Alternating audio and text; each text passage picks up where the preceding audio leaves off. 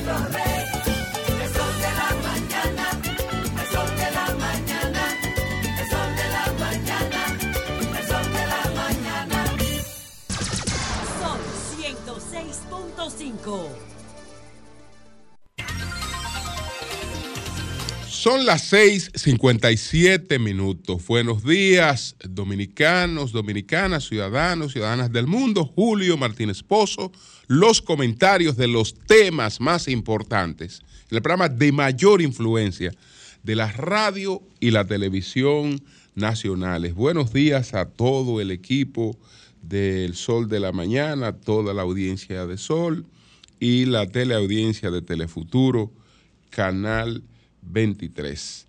Señores, eh, dos temas y otros que vamos a tratar aquí también. Está el asunto de doña Raquel, que vamos a explicar cómo se produjo, pero ella realmente no, no tiene competencia o no tenía competencia para la vicepresidencia. Y entonces eh, creo que al gobierno le tomó la noche con la goleada de, de Jan Alain. Pero bueno, señores, hay muchos otros temas. Yo quiero saludar el gran esfuerzo que hizo un grupo de personas para tratar de establecer un récord Guinness con el sancocho más grande del mundo. Esto ocurrió en el Parque del, del Este. He visto memes, he visto burla, porque lo más fácil, señores, es criticar a quien emprende y a quien hace algo. Eh, eso es lo más fácil. Pero eh, el país no avanza con el que está en una esquina o, en una red eh, sencillamente criticando. El país avanza con el que tiene iniciativa. Y caramba, una iniciativa que destaca uno de los platos de la gastronomía dominicana eh, que te reúne a un equipo en torno a un gran eh, esfuerzo que va desde eh, el diseño de un recipiente especial para hacer ese, ese sancocho y del diseño de una estufa industrial especial, de una serie de cosas que, que- que hay que coordinar para, para hacer eso y hecho realmente con, con, criterios eh, para que eh, no sea sencillamente eh, un cúmulo de cosas, sino de manera proporcional para lograr un, un resultado exitoso. Así es que nuestra, nuestras salu- salutaciones y ojalá, ojalá que alcancen el logro que se, que se propusieron, que es de un reconocimiento eh, Guinness con ese, con ese emprendimiento. Por otra parte, eh, saludar la ventana de promoción eh, que dejó abierta el Ministerio de Turismo en Stein Square para promover el destino turístico dominicano, el cambio de temporada en el mercado estadounidense, sobre todo en Nueva York, eh, mostrando en esta eh, promoción eh, todos los o los principales atributos del mercado turístico dominicano. El crecimiento es producto de la acreditación de nuestro mercado, más el trabajo consistente para eh, continuar su ampliación. Y en eso nunca se ha tomado vacaciones el ministro de Turismo, eh, David Collado. Así es que nuestras felicitaciones para el ministro de Turismo. Eh, también, señores, un caballero que se llama Judith Ramírez de los Santos, pues fue beneficiado porque él incoó un amparo preventivo el 17 de noviembre ante el Tribunal Superior Electoral.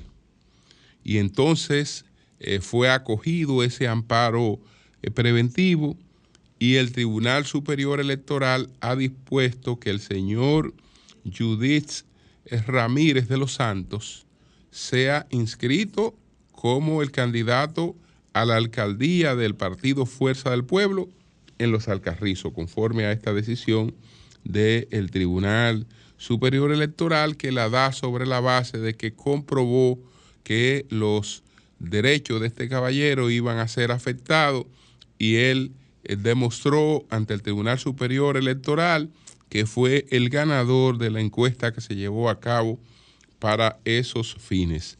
Así es que, eh, según el Tribunal Superior Electoral, eh, deben inscribirle para la candidatura a la alcaldía en los Alcarrizos, a este señor Judith Ramírez de los Santos.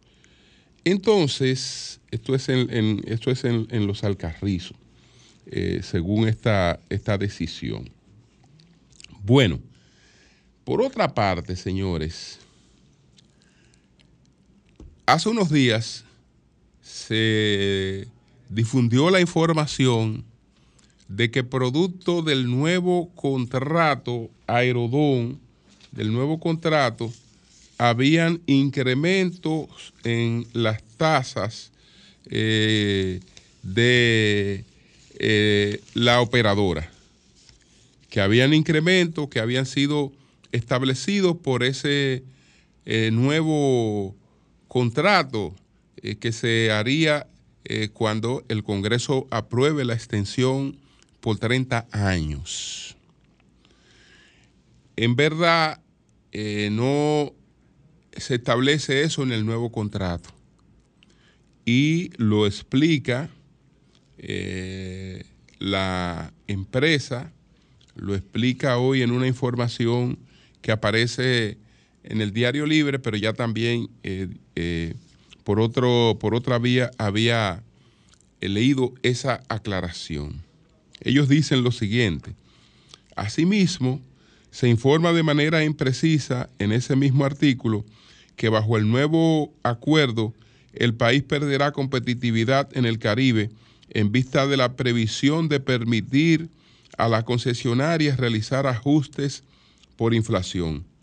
Los ajustes mencionados en el artículo fueron autorizados por la Comisión Aeroportuaria en virtud del artículo 5.4.4 del contrato de concesión vigente firmado en 1999.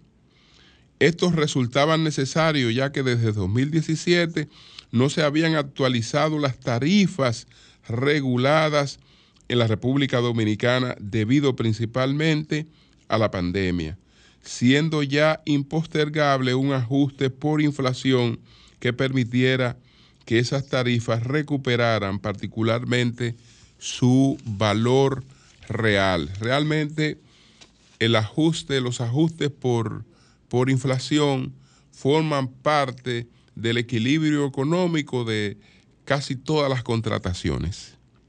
Y en ese caso no tiene nada que ver con eh, la que sería la nueva contratación, eh, la que está en el Congreso.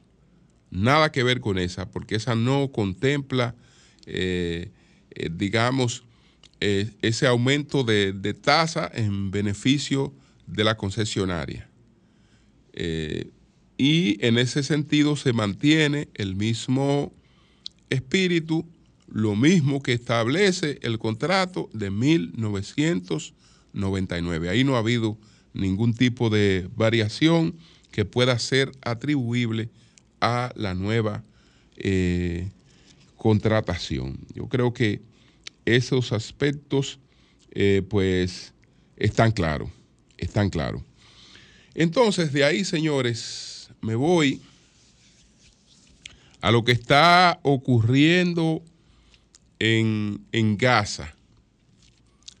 Hay una tregua y esa tregua ha permitido liberar a unos 57 rehenes de los que capturó, de los 240 que capturó jamás el 7 de noviembre.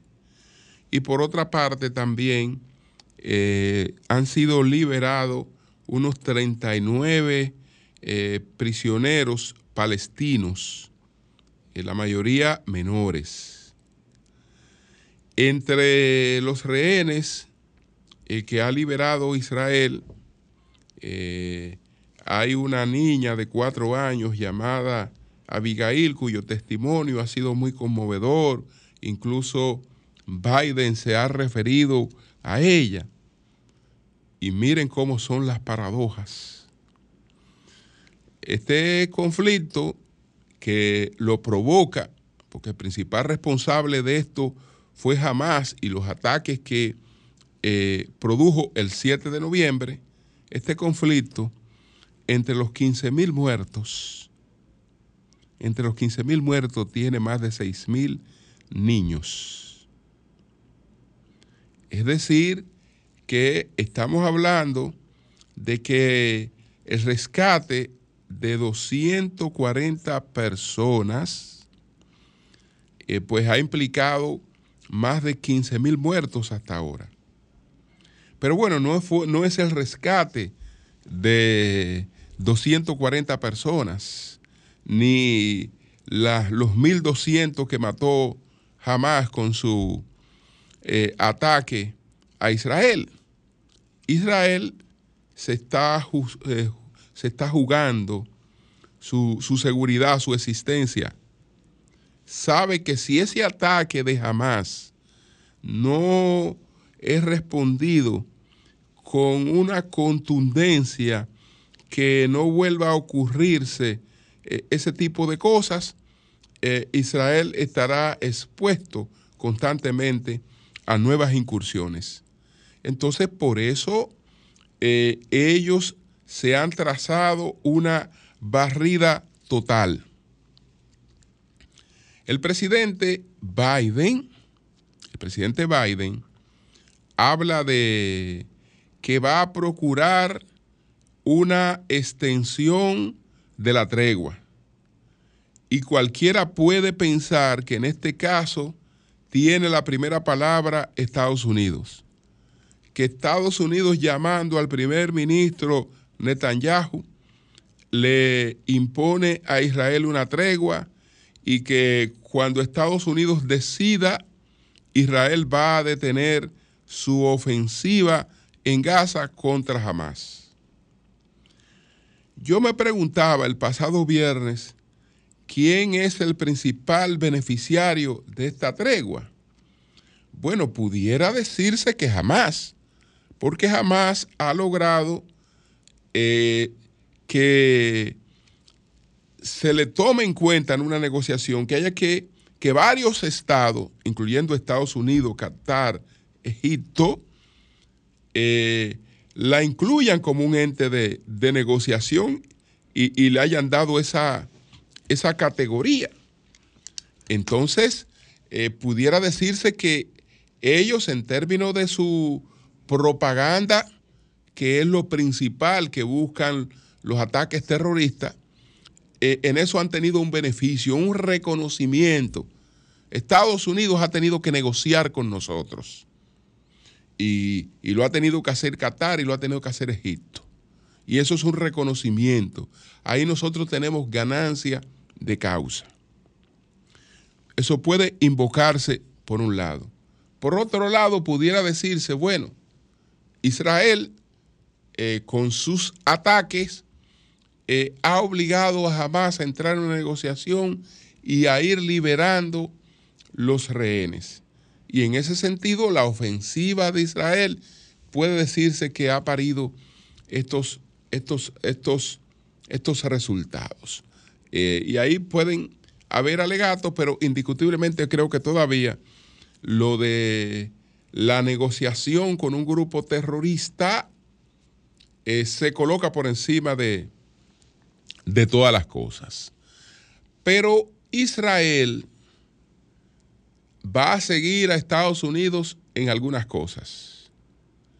Israel ha aceptado la tregua porque en la cuestión de los rehenes no puede responsabilizarse Israel de que pudiendo haber liberado a esos rehenes, esos rehenes no estuvieran en libertad.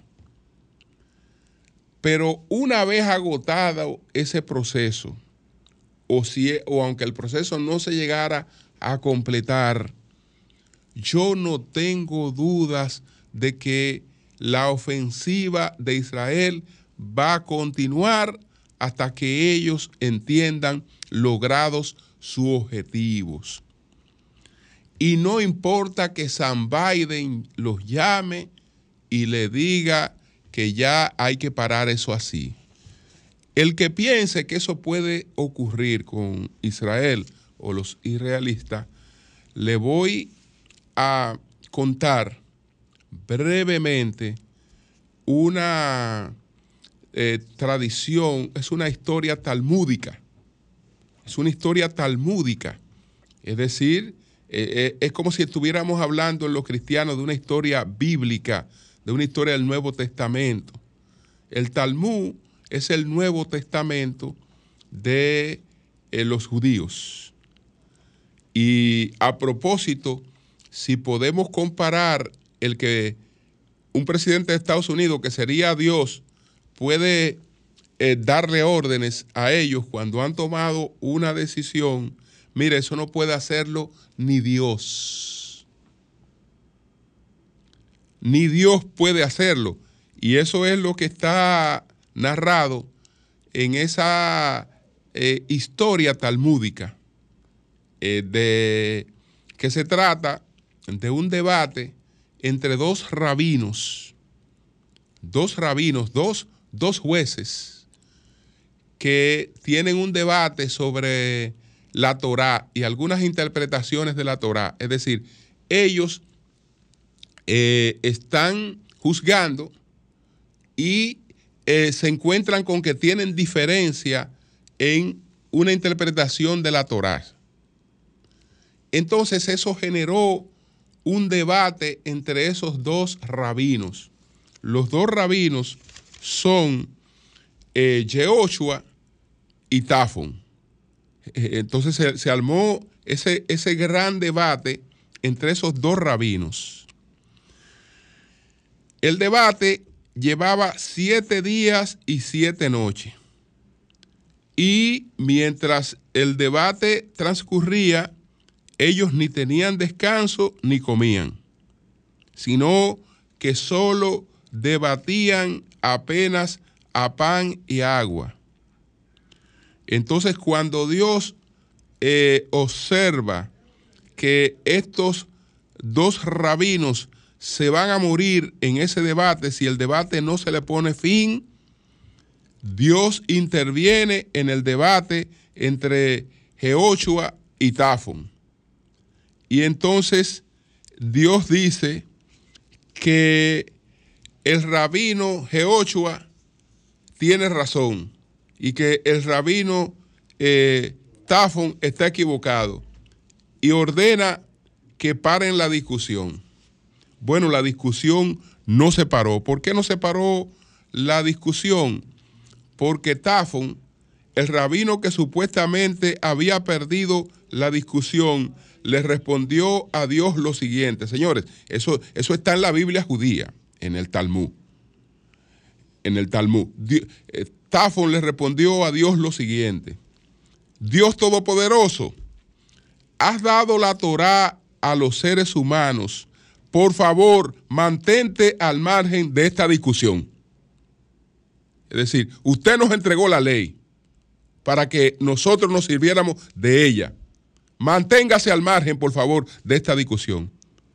Y Dios no tuvo más remedio que admitir que mis hijos me han derrotado.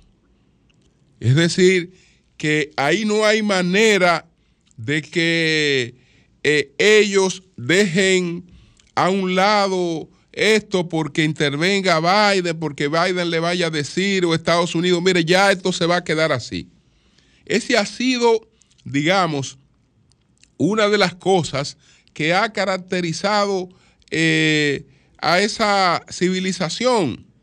Eh, por eso, por eso, el antifariseísmo que caracteriza la Biblia, yo lo he, lo he denominado como la llamada venganza griega, como los textos originales se tradujeron del griego, los griegos siempre eh, contemplaron eh, con cierta animadversión a los judíos porque con Grecia ocurrió lo contrario a lo que ocurre cuando un imperio domina a un pueblo.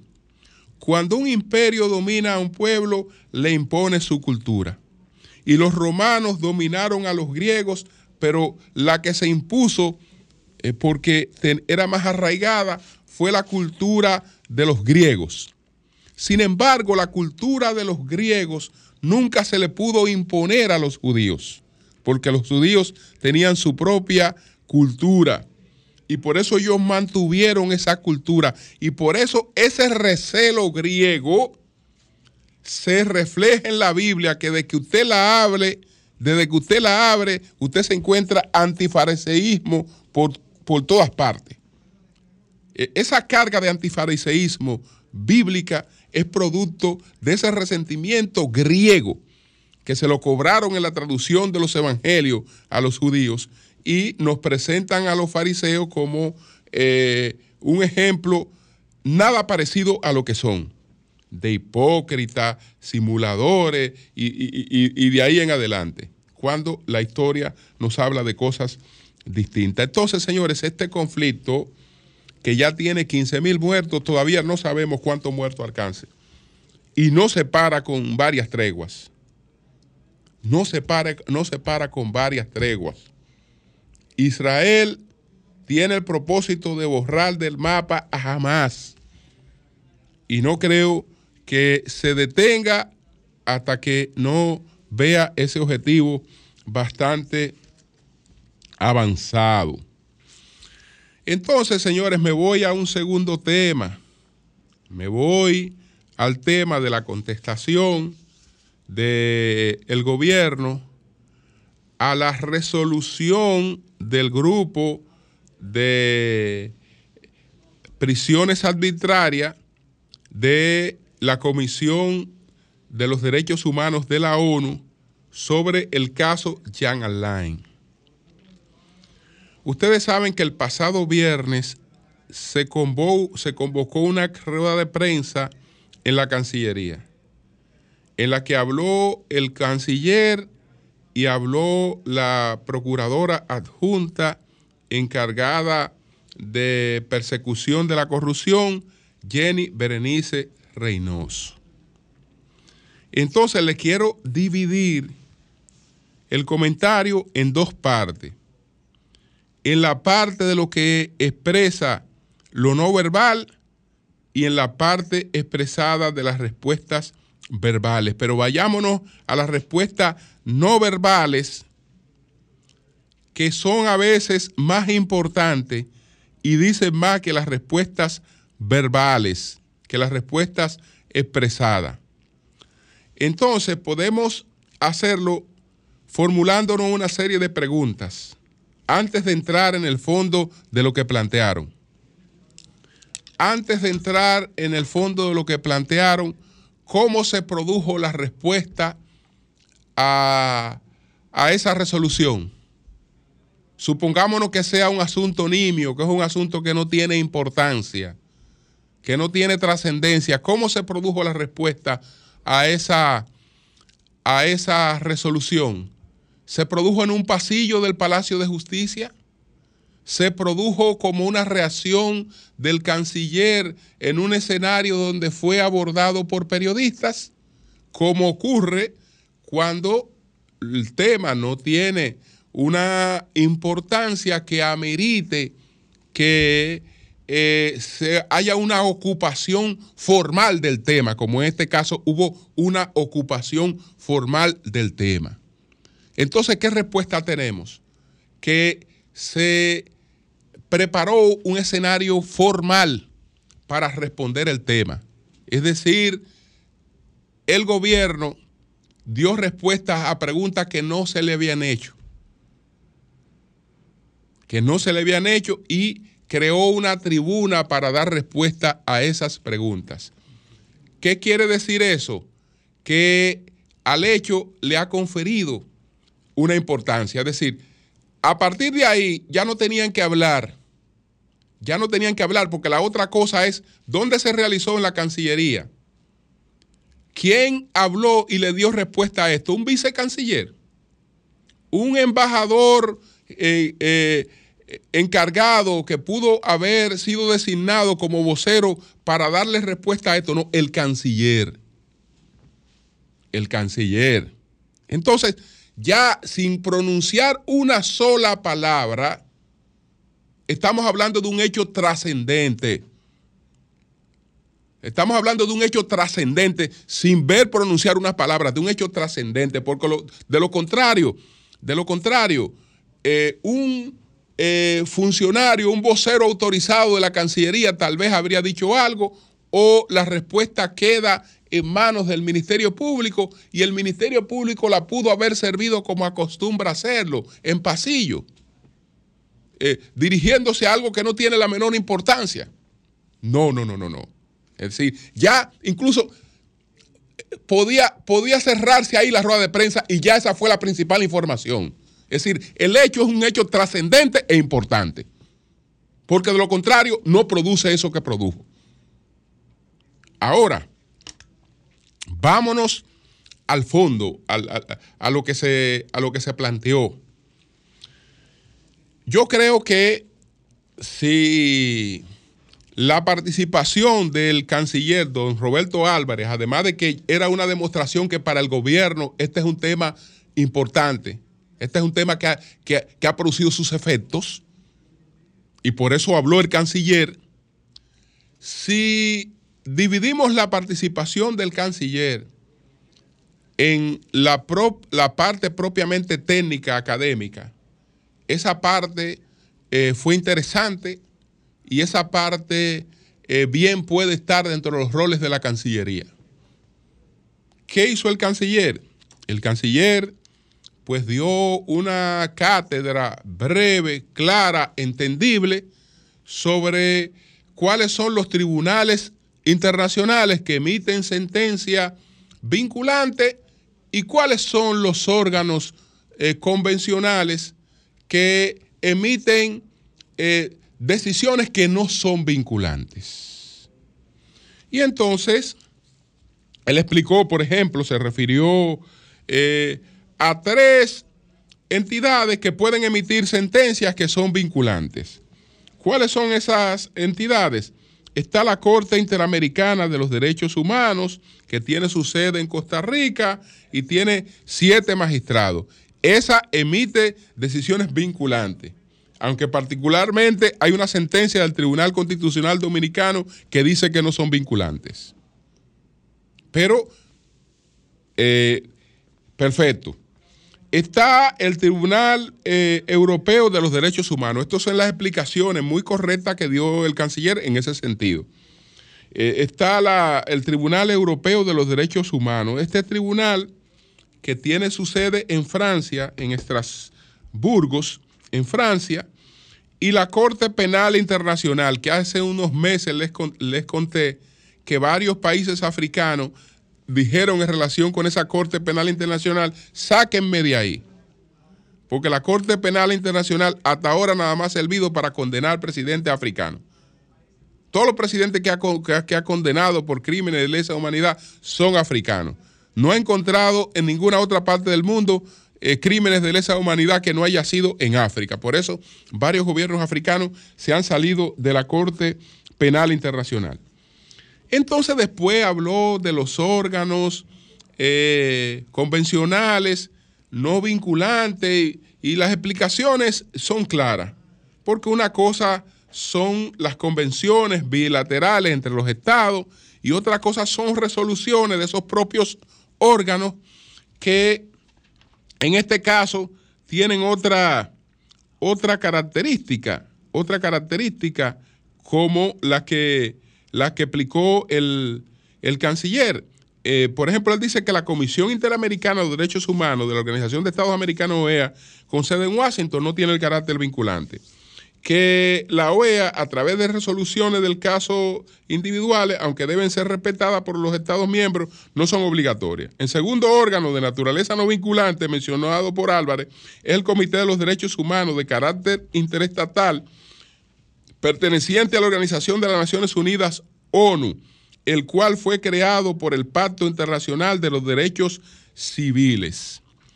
Entonces, bueno, todo esto fue interesante y puede decirse que, que académico.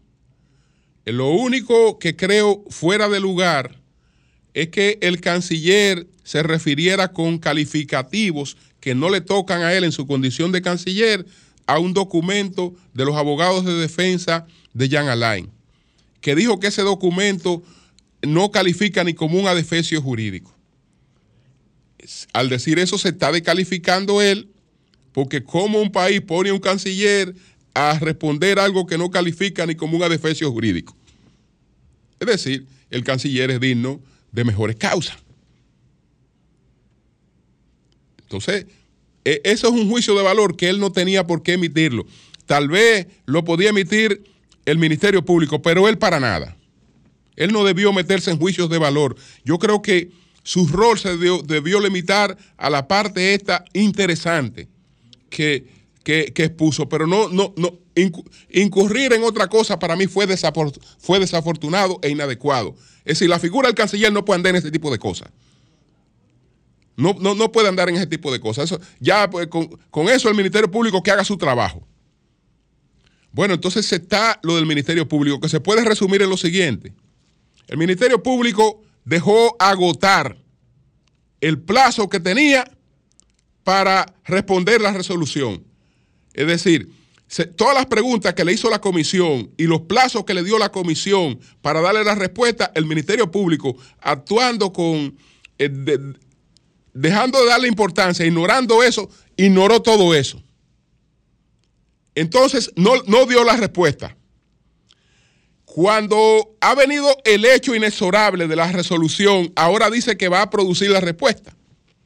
Pero la respuesta ya no anula la resolución ya no anulan la resolución. Las descalificaciones ya no anulan la resolución. La, eh, la burla, lo que sea, ya eso nada anula la resolución. Sencillamente, tuvimos una demostración lamentable de lo que ocurre en muchos casos en la República Dominicana. Es decir, donde el Ministerio Público tenía que responder, no era en la Cancillería, no era en la Cancillería eh, diciendo todo lo que se dijo ahí, no, sino en los plazos correspondientes, cuando esta gente estuvo haciendo su levantamiento y le dio unos plazos al Ministerio Público para responderle, ahí debió responder el Ministerio Público. No respondió.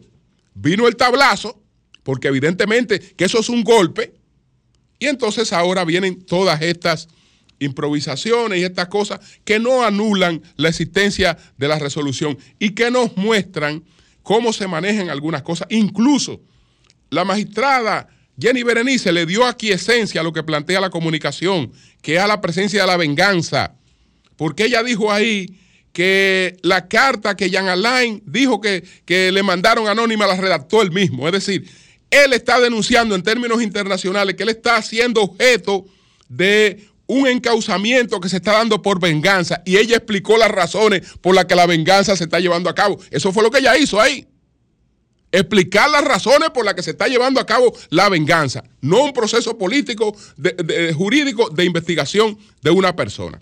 Entonces, ahí me quedo por razones de tiempo, por razones de tiempo, y solo decir que aunque el presidente Abinader, eh, ya terminando con, con, lo de Jean Alain, solo decir esto, aunque el presidente Abinader se vio en la obligación de adelantar la, la proclamación de su vicepresidenta, todo el mundo sabía que iba a ser ella.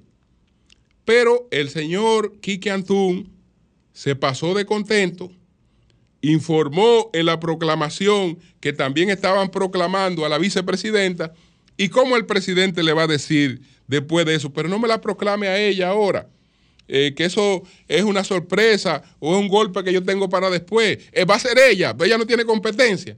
Pero el presidente lo que tuvo fue que seguir la corriente y hacer la proclamación.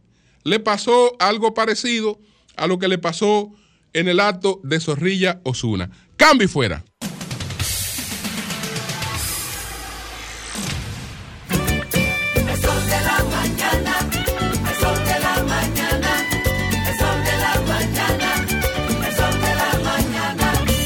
Adelante, buenos días. Buen día, Julio. Adelante. Eh, piña de este lado. Adelante. Dice la Biblia, en el principio creó Dios los cielos y la tierra. Y en el segundo párrafo la tierra estaba desordenada y vacía. Digo esto porque en la caubita de Bayona nosotros estábamos ordenados y teníamos agua. Hace 70 días se la quitaron. ¿Qué pasa? ¿Qué es lo que vamos a hacer? ¿Qué es lo que nosotros le, le hemos hecho al gobierno para que nos quite el agua y ni siquiera dan una explicación el por qué la quitaron? Lo primero que vamos a hacer es que en marzo, en febrero, vamos a empezar con el alcalde y luego vamos a empezar con el presidente porque ¿qué es lo que nosotros le hemos hecho? Den una explicación el por qué. Tú sabes que cómo vive una, clase media baja, clase media alta y clase baja baja, comprando 25 pesos el botellón para uno poderse bañar. No tenemos no tenemos cisterna porque no había no hacía falta. No tenemos inversor porque no hacía falta. Ahora hay que comprar inversor, hacer pozo, hacer cisterna, porque esta gente han desbaratado todo lo que estaba establecido. ¿Qué es lo que vamos a hacer? Ayúdanos, Julio, con Bueno, pues gracias, gracias. Ojalá que la CAS eh, Julio. pues pueda decir algo sobre eh, lo de la caubita. Julio. Buenos días. Tal vez tú tienes información, pero en los próximos días está el acuerdo político entre Ramfi Trujillo y Luis Abinader. Tira para adelante, Julio, averigua. Ok, Se ok. está manejando eso. Buenos días, adelante. Buenos días, Julio. Buenos días. Nayicha L, ¿cómo están ustedes? ¿Cómo Buenos estamos, días. Pedro, ¿cómo están? Hola, hermano. De. Adelante. Oye, yo voy a hacer una pregunta y una contesta al mismo tiempo. Con el respeto que le tengo al señor presidente de la República, lo- los chelitos sobran más. Ahora los chelitos están sobrando más. Ahora yo le voy a hacer una pregunta a los funcionarios del gobierno de la provincia de Independencia. Hay un problema en el municipio de Cristóbal por Independencia. Julio, da pena. Que este, que este municipio de Cristóbal, señores, da pena, gran a llorar. No tiene hospital. Y que una escuela primaria abandonada hace años se llama Victoria Peña. Este es, este es reclamo que Dionisio 22 hace. Entonces, ¿dónde están nuestros funcionarios de nuestra independencia? Cuando yo llamo, Julio, con problemas comunitarios que me duele mi provincia, me satanizan, me hunden, me dicen 22 de Riamo, bueno, matate. Eso es lo que me dice. Y a mí me van a matar defendiendo los mejores intereses de mi provincia de independencia y del municipio de Mujer. Basta ya, ya está bueno ya. Bueno, pues gracias, 22, y ojalá que eh, no te pase nada. No. Buenos días, buenos días. Buenos días, Julio Martínez Pozo. Buenos días, Adelante. Pedro Jiménez. Allí. Miren, señores, un poquito de historia. En el 1994, eh, Pedro, nosotros tuvimos encabezando una comisión en el Sánchez Quisqueya. La prolongación Buechío, que es la que sale de la 27, que iba a llegar hasta la organización Fernández, un proyecto que el Partido de la Liberación Dominicana en ese momento, donde yo formaba un círculo de estudios, tenía una visión de ese sitio donde debate y todas esas cosas estaban planificadas con una visión. Yo creo que hay muchos sitios aquí que hay que eh, obligatoriamente buscar una forma, porque cada vez que llueva, cada vez que va a haber problemas. El Distrito Nacional tiene que hacer por obligación, no solamente estar trabajando apagando fuego, una planificación, no solamente los filtrantes en la situación, es en la integración de la gente. La basura que están en las cañadas, eso da pena. La basura que están en los contenedores muchas veces por la falta de educación ciudadana, la gente Bien, no tiene pues. un compromiso. Gracias, gracias. Bueno, son las 7:41 minutos. Manuel, Manuel Cruz, buenos días. Buenos días, maestro. Buenos días a todo el equipo de este Sol de la Mañana y buenos días también a toda la gente que día tras día pues, nos brinda el privilegio de buscar nuestros comentarios. Miren, quiero dividir mi comentario en dos en el día de hoy. Atención al señor Julio Cordero, viceministro de Gestión Administrativa del Ministerio de Educación. Escuche bien, don Julio, lo que le voy a decir en este momento. Mire, si usted quiere escuchar mi consejo, usted lo toma. De lo contrario, como usted se siente en el pináculo, usted puede seguir con lo mismo que usted está haciendo. Yo, escuche bien. Usted se ha dado la tarea de querer coaccionar a un periodista, colega nuestro, y además un amigo nuestro, al amigo Delvis Santos. Si usted entiende que al gobierno dominicano no se le pueden hacer críticas, esa es una idea suya. Usted no tiene ningún derecho, ni usted ni nadie, de coaccionar ni de perseguir a periodistas ni a comunicadores, porque usted entiende que hay que venir a los medios de comunicación a ser lisonjeros del gobierno. Usted se equivocó, escuche bien, a menos, a menos que usted se sienta ser, ¿verdad? Un holograma de Trujillo o una copia china de Balaguer. Hasta donde yo sé, usted no es gendarme del gobierno, hasta donde yo sé, usted es viceministro de Educación. Y si usted quiere obviar mi consejo y seguir por esa ruta, usted la sigue. Y yo le aseguro que es muy probable que aunque usted se sienta todopoderoso y quiera tomar piedra para los más chiquitos, para perseguir gente que usted entiende que deben ser cancelados del gobierno porque usted no acepta que se le haga críticas al gobierno, si usted quiere seguir ese camino, usted lo sigue. Y yo le aseguro que usted va a caer de cabeza de un décimo piso. Mire, si usted quiere, siga por ese camino. Ahora, yo le voy a decir algo. Si este humilde servidor que está aquí, mire que yo no tengo nada personal con usted, yo ni siquiera lo conozco y nunca hemos tenido nada. Si usted quiere seguir ese camino, don Julio, usted lo puede seguir. Ahora, si yo vuelvo a tener información, escuche bien, ¿eh? de que usted está persiguiendo a algún periodista o algún comunicador, colega nuestro, porque usted entienda que no se le pueden hacer críticas al gobierno, yo le aseguro entonces que yo voy a convertir en mis libros preferidos de consulta, mire, la gestión de Doña Milagros, que de ahí donde usted viene, la gestión suya en el ministerio y el comité de compras del ministerio, yo lo voy a convertir en mis libros preferidos de consulta. Y si usted entiende entonces que yo estoy equivocado con lo que estoy diciendo, mire, hágame el favor y desafíenme. Yo, llame aquí para desmentirme, que entonces yo le voy a presentar al país una, una grabación que yo tengo suya, una nota de voz, para que el país lo escuche a usted, para que el país lo escuche a usted, haciendo lo que usted está haciendo con el señor Del Bisato. Yo, mire, deponga eso. Y las personas que me están escuchando aquí, que intervengan para que usted deponga eso. Es un abuso suyo de poder. Yo, es un irrespeto suyo. Y yo déjame decirle algo, cuando veo personas abusando de su condición, cometiendo injusticia, yo me pongo bruto. Para que usted lo sepa, ¿eh? está mi consejo. Si usted quiere, usted lo sigue, o si no, usted sigue ese camino. ¿Y qué es lo que va- le está haciendo? ¿Qué es lo que le está no, haciendo? pero no sé, dice que eh, mandándolo a cancelar, dice porque este señor hace crítica. ¿Cómo mandándolo a cancelar? Pero- Pero Julio. Porque él Julio trabaja en el. INAVIMA. Julio Cordero. Julio- Delvis Santos trabaja en el INAVIMA. Julio Cordero. Pero Delvi lo quiere cancelar. Amigo nuestro. O sea, Julio- Delvi lo quiere cancelar. no, no, lo mandó a cancelar. Lo mandó. Pero Julio Sí. no es así. No era.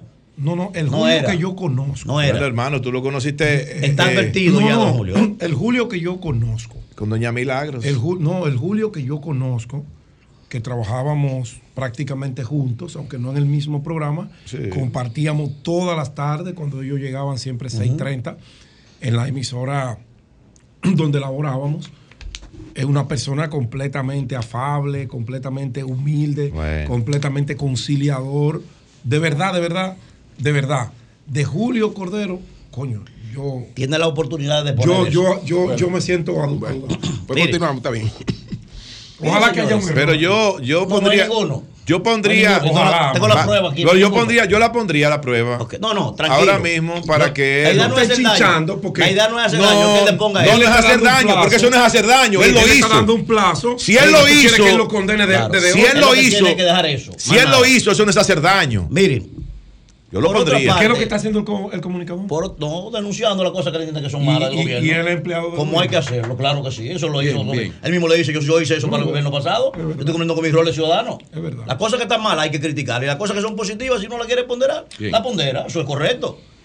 Por otro lado, señores, miren. Está bien votado, porque- Dicen las Sagradas Escrituras que Jesucristo fue crucificado junto a dos ladrones. Así yo crucifico una amiga tuya. Y mientras los tres estaban suspendidos en la cruz, uno de ellos, ¿verdad? Que se creía ser más poderoso que el propio Jesucristo, le dijo, tú no eres el Hijo del Hombre, bájate de allí y bájanos a nosotros entonces, burlándose del Señor. Una burla.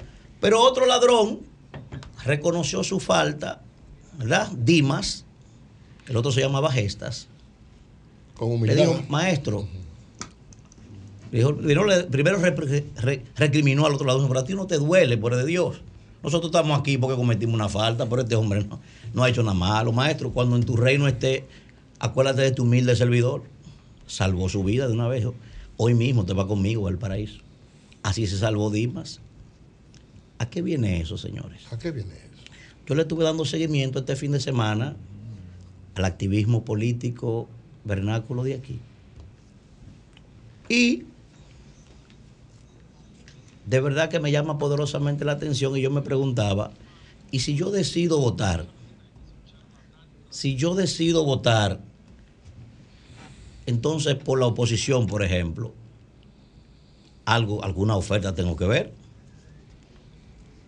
O, miren, en la oposición, sobre todo en el PLD y la Fuerza del Pueblo, hay miles, escuchen bien, ¿eh? miles de personas valiosas y honorables. Miles de personas valiosas y honorables en esas cúpulas. Lo he dicho siempre, donde llega, por ejemplo, Guarocuya Félix, donde llega el doctor Rafael Sánchez Cárdenas, donde llega el ex vicepresidente de la República, don Rafael Albuquerque, donde llega, por ejemplo, eh, este señor que estaba en el Servicio Nacional de Salud, Chanel, Chanel Rosa. Chanel Rosa. No solamente que hay que pararse en atención, Brillante, Chanel. es que hay que quitarse el sombrero o la gorra para hacerle reverencia a esta gente honorable. Esa gente prestigia este país, gente que manejó miles de millones de pesos. Y no puede nadie mencionar a esa gente en este país en acto de corrupción. Así es. Ahora, espérense, porque yo me he quedado observando cómo andan esta gente por allá. Nos unimos, todo bien, vamos para el poder. Oh, hoy gente que estaba allí entonces, que uno sabe que llegó en chancleta samurai, ¿eh? y que llegó antes de que llegara al, puerto, lo que hizo fue buscar una, una pate cabra y un foco para llevarse lo que encontró. Oh, y ya, así. No, espérese, espérese. Yo entiendo, creo, estoy convencido de que esa oposición debe entrar en un proceso de introspección. O sea, lo primero que allí debe pasar es que ustedes reconozcan que hubo falla en el pasado. Porque una de las causales fundamentales por la que Luis Abinader hoy es presidente es precisamente porque el pueblo vomitó, tenía un resentimiento con cosas que le señalaba a ustedes de actos ominosos. Entonces no puede ser posible que de la nada ustedes digan nos unimos simplemente, perfecto, vamos para adelante, vamos para el poder otra vez. Y así. No, vamos a reconocer la falla primero. Porque vuelvo y repito, si yo quisiera motivarme a votar por ustedes, yo tengo que ver un cambio de actitud. Yo tengo que ver un reconocimiento de las fallas. Eso es lo primero. Segundo, estoy viendo un grupo de gente que son clectómanos, lo estoy viendo de candidatos. Y participando en reuniones y aplaudiendo. Y cualquiera cree que están aplaudiendo al candidato. No, lo que están diciendo es volvemos a robar otra vez para el gobierno. Ahora volvemos a comprar otra parte de cable y otro foco para llevarnos, para llevarnos lo, que, lo que nos quedó. Y por último, y por último, oye, esa gente hay que apartarlo de allí. O sea, usted no puede, usted no puede, primero no reconocer la falla. Segundo, seguir con las mismas personas que cometieron actos ominosos. Y tercero, usted no tiene la capacidad ni siquiera de pedirle disculpas al pueblo. ¿Pero y de qué forma que ustedes quieren volver al poder? ¿Eh? No, vamos a hacer, señora, así no puede ser. Y vuelvo y repito, tienen que entrar en un proceso de introspección y de reconocimiento de las fallas si ustedes quieren volver a ganarse el favor del pueblo. Porque no puede ser así, nos unimos, perfecto, ok. Compra tu destornillador para destornillar lo que se nos quedó. No, no, así no. Adelante, don Julio. Bien, pues nosotros seguimos aquí. Buenos días, Marilena. Son las 7.51 minutos. Adelante. Muy buenos días a todos. Señores, durante el fin de semana, ¿cuántas personas nos escribieron? Yo creo que a todos, preguntándonos por la salud de Consuelo de Espradel. Y de inmediato confirmamos con su nieto, Héctor Comas Dore. Gracias, Héctor, porque siempre nos mantienes al tanto. Y Héctor, que nos dijo? Pero mi abuela ha pasado los mejores días en esta semana de todo el proceso. ¿Qué pasa? Que parece que alguien se enteró tarde de lo Así ocurrido en agosto y septiembre y lo puso en las redes.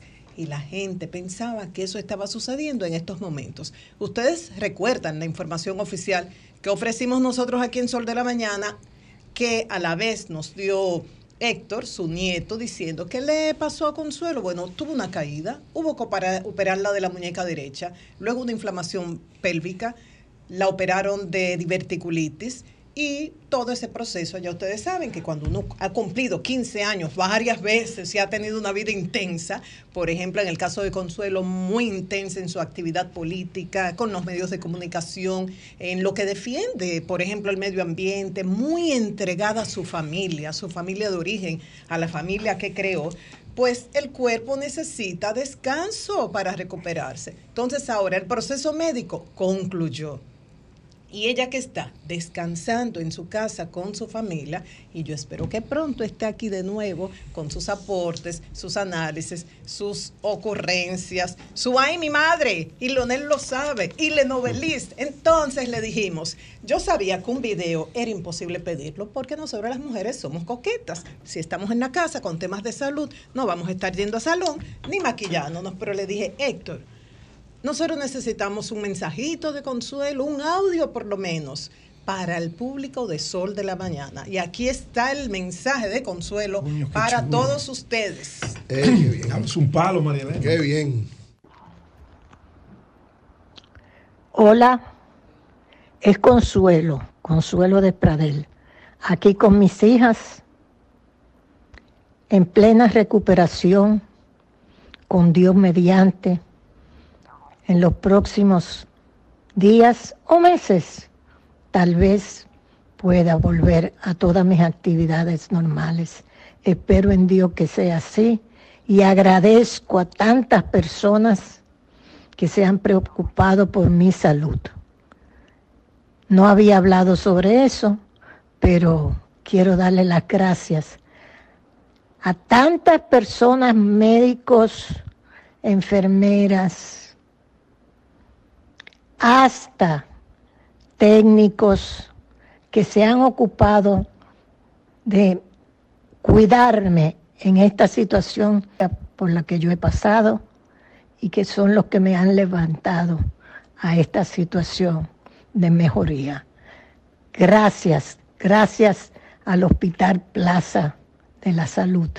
Gracias a todos ustedes, médicos queridos. Gracias. Ya ven el mensaje de consuelo, un mensaje de gratitud, dar las gracias a todos, a los médicos, a todo ese personal que la ha atendido y a, a ustedes, audiencia, que muestran siempre mucho cariño hacia Consuelo y hacia su familia. Y también Héctor, su nieto, lo agradece mucho.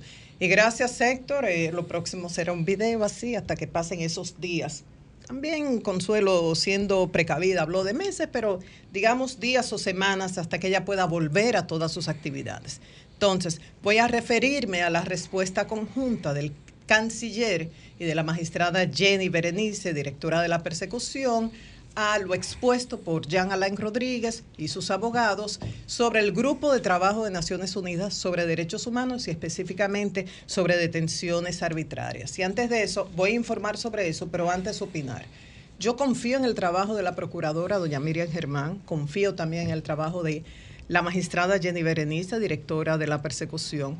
Yo creo que el tema de la corrupción es muy importante. Mucha gente marchó, mucha gente ha invertido tiempo, ha solicitado cero corrupción, cero impunidad. Y yo creo que esto no debe quedarse así. Por un lado, tenemos expedientes acusatorios que, según el Ministerio Público, pueden lograr condenas ejemplares, pero eso tiene que demostrarse y dilucidarse en los tribunales. Y por otro lado está el caso de Jan Alain, pero también ocurre con otros imputados argumentos de violaciones del debido proceso, violaciones de derechos, y tampoco queremos que la lucha se lleve así. Y como dije con lo anterior, eso tiene que dilucidarse en los tribunales. Lo que no se puede hacer es dejar es- eso así, que finalmente no sepamos si fue que el Ministerio Público inventó un expediente inexistente que no tiene pruebas o realmente estas personas realizaron, cometieron estos hechos de corrupción de los que hoy, por los que hoy son acusados y deben ser condenados. ¿Por qué? Porque todo acto de corrupción nos perjudica a todos. desde los que pagamos impuestos hasta los que necesitan lo que se realiza con el dinero público. Todos los programas de alimentación, educación, de viviendas, de carreteras, de todo esto. Entonces, básicamente, tanto el canciller como la magistrada Jenny Berenice dijeron, este organismo de la ONU no tiene eh, carácter para emitir sentencias obligatorias con efectos vinculantes, dicen ellos. No tiene calidad. Y que en los próximos días la República Dominicana va a responder, decía Jenny Berenice, no porque le estemos atribuyendo méritos ni porque creamos que, que tenga un efecto jurídico, sino para fijar la posición de la República Dominicana. El canciller explicó primero los tres tribunales vinculantes en materia de derechos humanos. Hablaba de la Corte Interamericana de Derechos Humanos en Costa Rica, el Tribunal Europeo en Francia, la Corte Penal Internacional. Entonces, en cuanto a este grupo que metió, que pidió que se pusiese en libertad a Jan Alain y calificó como arbitraria la prisión, que dijo que este grupo eh, no el grupo de trabajo sobre la detención arbitraria es un órgano que no fue creado por un tratado, sino por una resolución del Consejo de Derechos Humanos. No tiene capacidad alguna para emitir sentencia como sí puede la Corte Interamericana de Derechos Humanos. Y luego lo calificó de adefesio. El canciller Roberto Álvarez dice, este escrito no pudiese ser calificado ni siquiera un adefesio jurídico, o sea, ni siquiera un adefesio, dijo él, el documento trata de ser una manipulación de la naturaleza del grupo de trabajo, pero es tan burdo que un buen profesor de derecho les hubiera reprobado. Entonces, Jenny Berenice habló de lo que ella calificó como falsedades y manipulaciones de un acusado de graves hechos de corrupción. ¿A ella se refería? Dice, es falso que el objeto de su persecución tenga que ver con su participación en el caso Odebrecht. Dice que su acción en el caso Odebrecht fue deficitaria. Y dice, y estoy siendo elegante, dijo Jenny Berenice, alejada de la de un fiscal objetivo y eficiente. Dice que la empresa reconoció que Odebrecht había pagado sobornos, mostró disposición a colaborar, pero que el ex procurador rechazó esto. Dice que el acusado vuelva a difamar a la procuradora. Recordó lo acontecido en el 2019 en el Consejo Nacional de la Magistratura. Acusó a Jean Alain de haber escrito esas cartas que él eh, calificó en ese momento como anónimas. Entonces dice que hay una tendencia a mentir y manipular ante el país con el marcado interés de atropellar nuevamente a la procuradora, ahora a nivel internacional, dijo Jenny Berenice. Sobre el arresto también, que se habló de irregularidades, él dice que Gustavo Viaggi estaba presente, que esto se realizó en su oficina y que durante 43 minutos estuvo leyendo los derechos del acusado. Y dice, y hay registro de eso porque yo me ocupé de contar el tiempo. Dice también que se le permitió a él llamar a su esposa por el tiempo que él consideró necesario hablar con ella. Y que hay, hay evidencia de todo esto. En cuanto a los allanamientos realizados, dice que se hicieron siguiendo el protocolo de la normativa procesal, con una orden de juez competente. Eh, dice que no, sin contratar a un equipo con un costo millonario, como según ella hacía el ex procurador con dinero de, con el presupuesto del Ministerio Público, y que estos allanamientos eran pertinentes porque encontraron evidencias que hoy forman parte de la acusación. Y dijo, sin mencionar los plátanos que dejaron de, burla. En cuanto a la solicitud de la medida de coerción, que dice que se violaron los plazos, según la magistrada, fueron eh, los abogados del acusado quienes solicitaron el aplazamiento del conocimiento de esta medida de coerción. En cuanto a que eh, la procuradora había designado una fiscal parcial para conocer el caso, Jenny, Berenice dice que esto no es cierto, que luego que la procuradora se inhibió, hay un grupo de fiscales que han trabajado todos los casos de corrupción desde el 2020 hasta la fecha.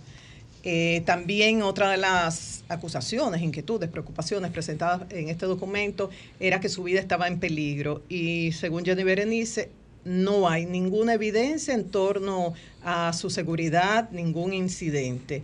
Eh, sobre su supuesto progresivo deterioro de salud, dice que se le concedieron todos los permisos para ir a los chequeos médicos de rigor, otros solicitados por él, y ella acusa a Jan Alain de utilizar un informe médico falso para solicitar el retiro de los grilletes y dice que por eso eh, la justicia rechazó tal solicitud.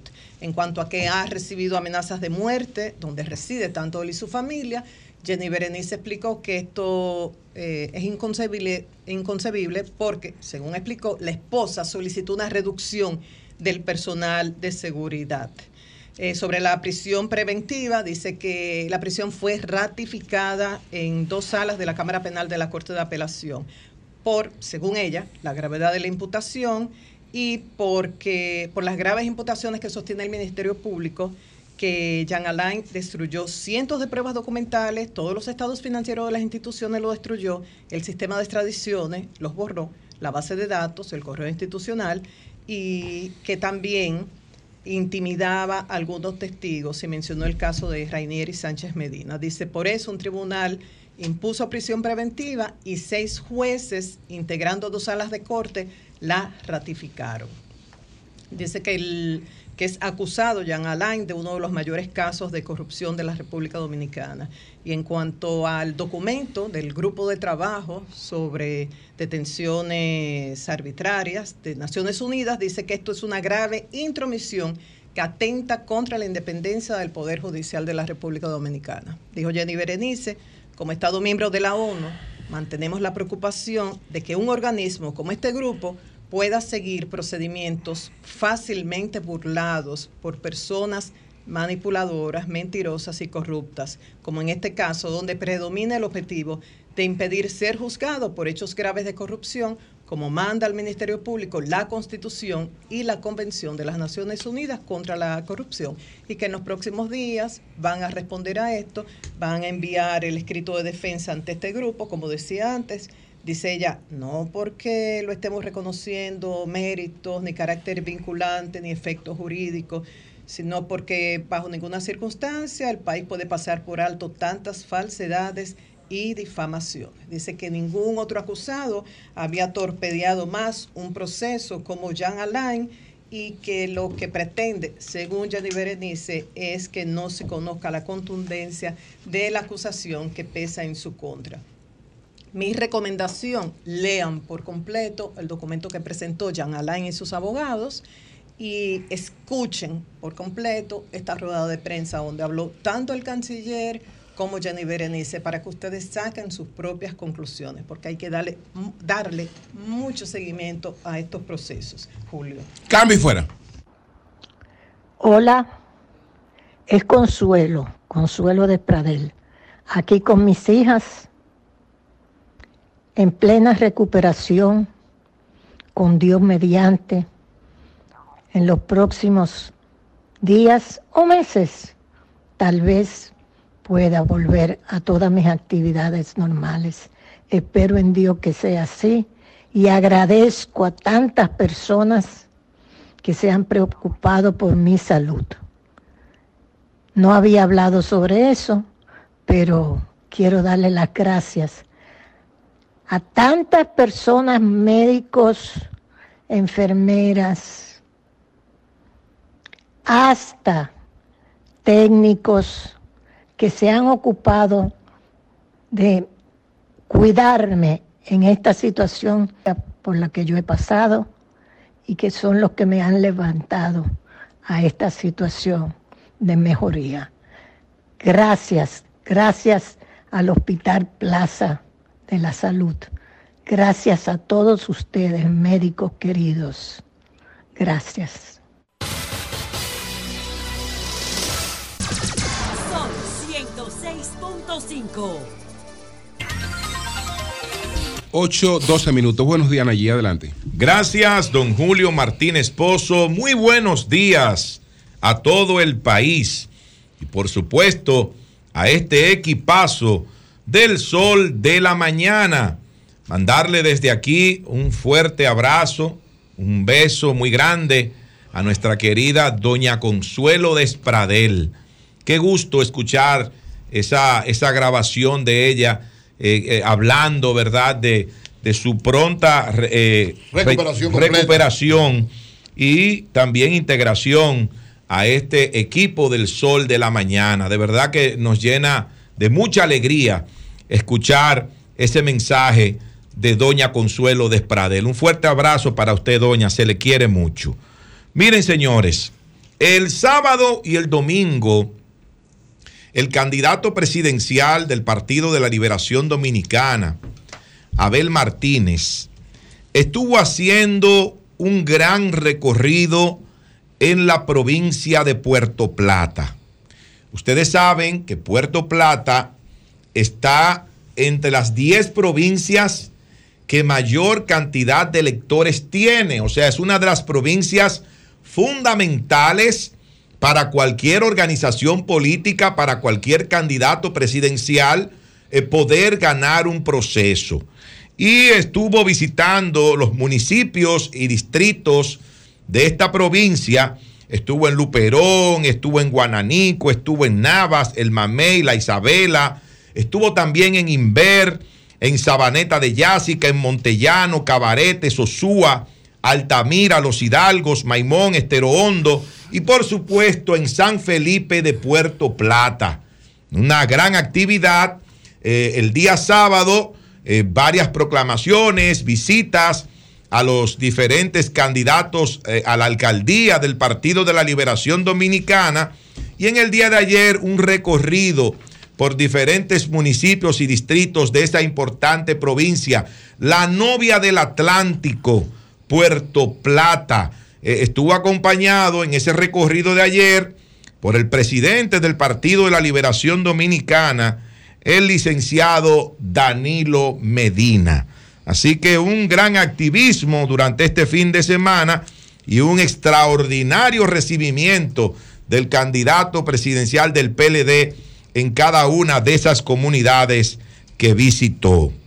Señores, hay Faride, hay Carolina. Miren, las dos damas del Distrito Nacional del Partido Revolucionario Moderno están en una situación política verdaderamente difícil, compleja, complicada. ¿Y por qué digo esto? Primero, en el caso de la senadora de la capital, Faride Raful, todos ustedes saben el proceso de negociación que se ha estado llevando con Alianza País, que preside el doctor Guillermo Moreno, con el Partido Revolucionario Moderno. Y en el fin de semana, en el fin de semana, en varias declaraciones que salieron del doctor Guillermo Moreno, él reveló, reveló que hay ya prácticamente un acuerdo político entre Alianza País y el Partido Revolucionario Moderno que incluye, que incluye el nivel congresual. Y él lo dejó hasta ahí. Él no dio mayores detalles de si estaba o no estaba la senaduría del Distrito Nacional, pero todo el mundo sabe que dentro de esas negociaciones eh, que ha llevado, eh, que se ha estado llevando Alianza País con el PRM, desde el primer momento se habló de que Guillermo Moreno podría ser el candidato a senador del PRM en la capital y que él, de alguna manera, estaría poniendo como condición esa posición para llegar a un acuerdo con el partido de gobierno. Por eso digo, por eso digo que las dos damas del PRM en la capital están en una situación política bastante difícil, bastante delicada.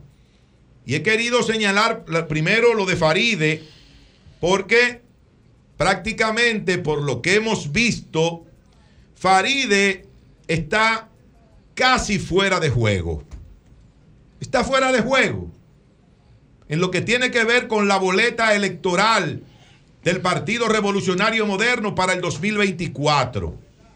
Independientemente de que ella es una gran PRMista, de que sus compañeros de partido consideran que ella ha hecho un buen trabajo, independientemente de todo eso, el que mueve las fichas, las piezas del ajedrez en este momento es el presidente Luis Abinader.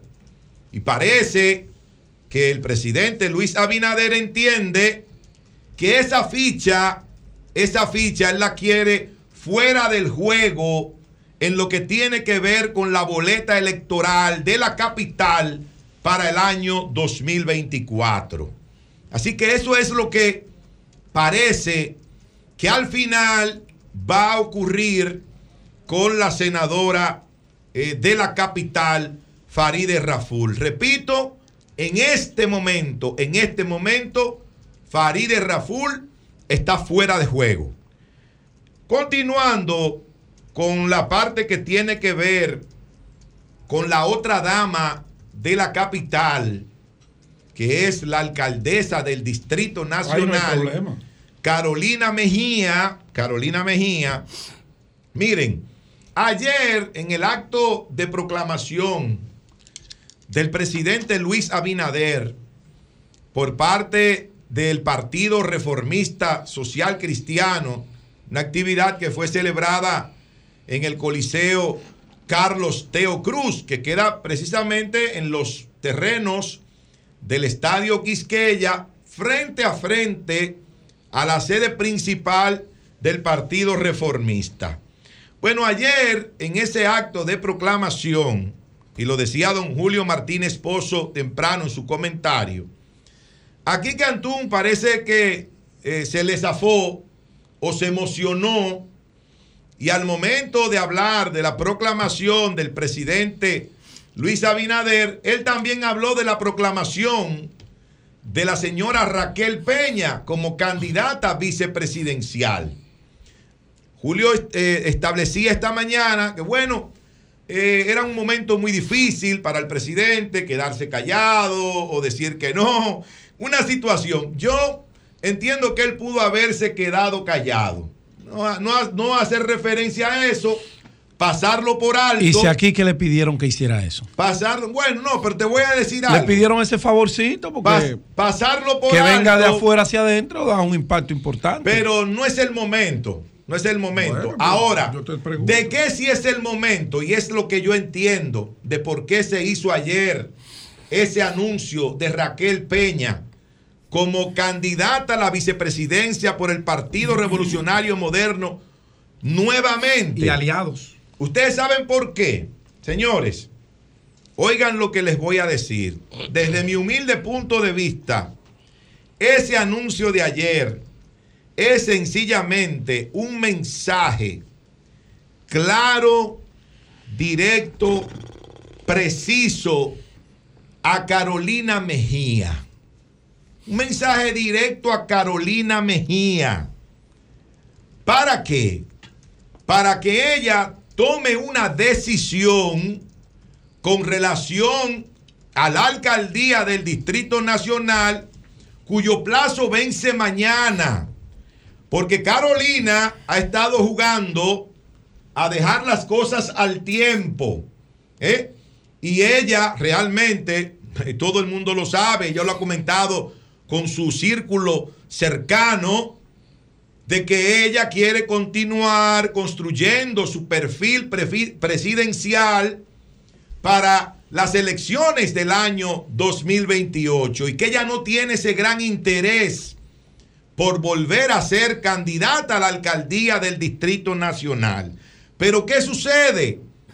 Que ayer al- el presidente Luis Abinader hacer el anuncio de que Raquel Peña repite con él como candidata vicepresidencial, descarta de plano la posibilidad de que en algún momento Carolina Mejía pudiera ser tomada en cuenta para esa posición.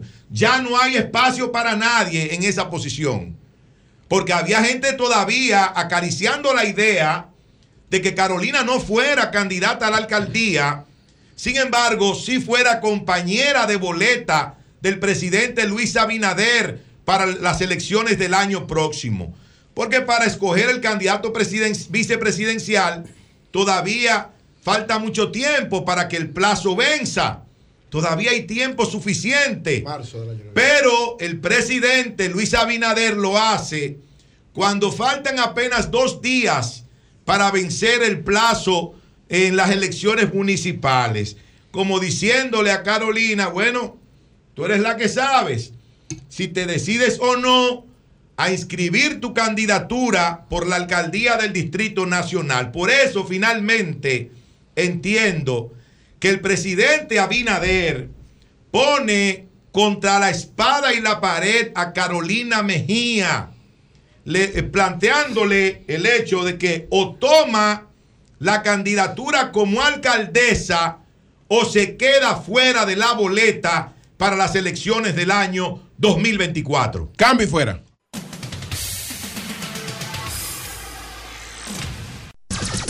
Son 106.5. Bueno, señores, son las 8.24 minutos. Buenos días, José, adelante. Gracias, Julio. Saludos a todos y a María Elena. Saludos a nuestro equipo técnico y gracias a la audiencia por preferirnos en este inicio de semana, lunes 27 de noviembre, un día maravilloso. Ojalá que pueda ser productivo, no solamente el día, sino toda la semana para nuestra audiencia y para la sociedad. Bueno, señores, par de temas rápido porque tenemos un problema de tiempo acá. Y entonces yo quiero comenzar señalando lo siguiente. Miren, hace como tres o cuatro semanas, yo dije aquí que se estaban dando unos patrones, se estaban repitiendo unos patrones de electorales que yo había visto las dos veces que he vivido una reelección en este siglo. La reelección de Leonel en el 2008 frente a Miguel Vargas Maldonado y la reelección de Danilo Medina en el 2016 frente a el presidente Luis Abinader. Unos patrones, un comportamiento de ciertas variables que si, si, si, si tienen el de ciertas variables que si se dan en favor del gobierno, la reelección es prácticamente segura. Si se dan en contra del gobierno, es prácticamente imposible la reelección. Y en este caso yo puse cinco variables que en función del comportamiento de esa variable se puede dar o se puede o puede fracasar un intento de reelección. Bueno, la tormenta o las aguas que le dicen disturbio han agregado otro factor, un sexto factor. Y yo quiero repasar los anteriores hoy para llegar a ese sexto factor. Bueno, la primera variable que tiene que tener si le hacemos un FODA a un proyecto de reelección es, depende del gobierno, en parte, ¿no? Que es la estabilidad macroeconómica. Entonces, cuando ustedes cogen el país, ustedes se van a dar cuenta de que el gobierno tiene el mis- la misma política económica comprometido con la estabilidad macroeconómica que tenía Leonel y que tenía Danilo. El, el- el gobernador del Banco Central que aportó para que se produjeran las dos reelecciones de este siglo, Valdeja Luis.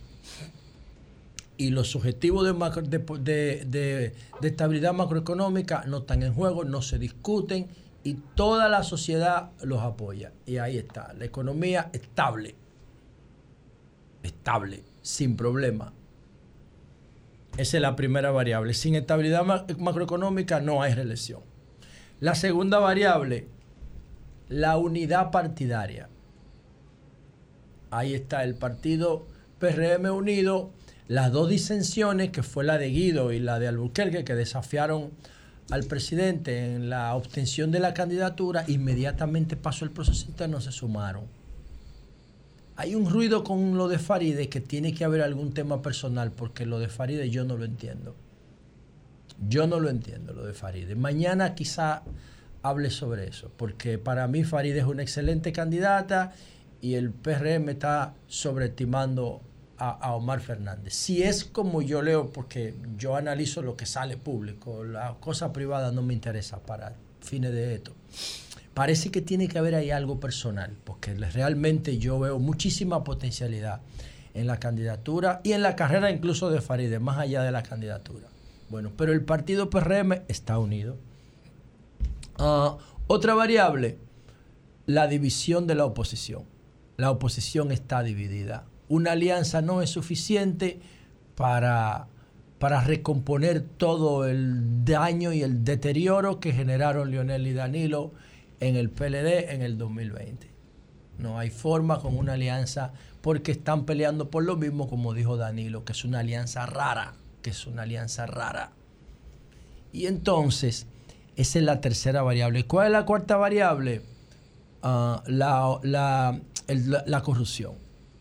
La corrupción. O sea, si tú tienes los escándalos de corrupción controlados, los escándalos entonces no pueden ser un factor de campaña en contra tuya. ¿Significa que no hay corrupción en este gobierno? Sí, pero ya el presidente ha votado 28 funcionarios porque se apartan del discurso de transparencia del gobierno.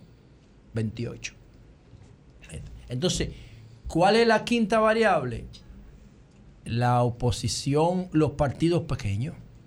¿Qué pasó ayer con el Partido Reformista? Que también le debo un comentario a los sectores conservadores de este país. Para mí tiene muchísimo potencial el conservadurismo en tiempos de crisis. Ayer vimos al Partido Reformista con toda su plana mayor, encabezado por Kiki Antún, eh, apoyar a los, a- al presidente Abinader en el Teo Cruz. ¿Qué hacen todos esos partidos chiquitos? Lo mismo. ¿Usted quiere saber quién, gana, quién va a ganar? Cáigale atrás de esos partidos chiquitos, porque se han especializado en oler quién va a ganar para apoyarlo. Faltando seis meses para la campaña y seguir en el poder. Aquí hay partidos que su especialidad es saber quién va a ganar, olerlo. Y ya el presidente tiene 20 partidos alrededor. Y el Partido Reformista no tiene un valor cuantitativo ahora mismo, porque ellos no se han encargado de reorganizarse después de la muerte de Balaguer. Pero tiene un valor cualitativo. Tiene un valor cualitativo. Y el presidente lo aprovechó ayer cuando asumió un discurso nacionalista con ellos ahí. Con ellos ahí. Incluido la presencia de Vinicito y los vinchos.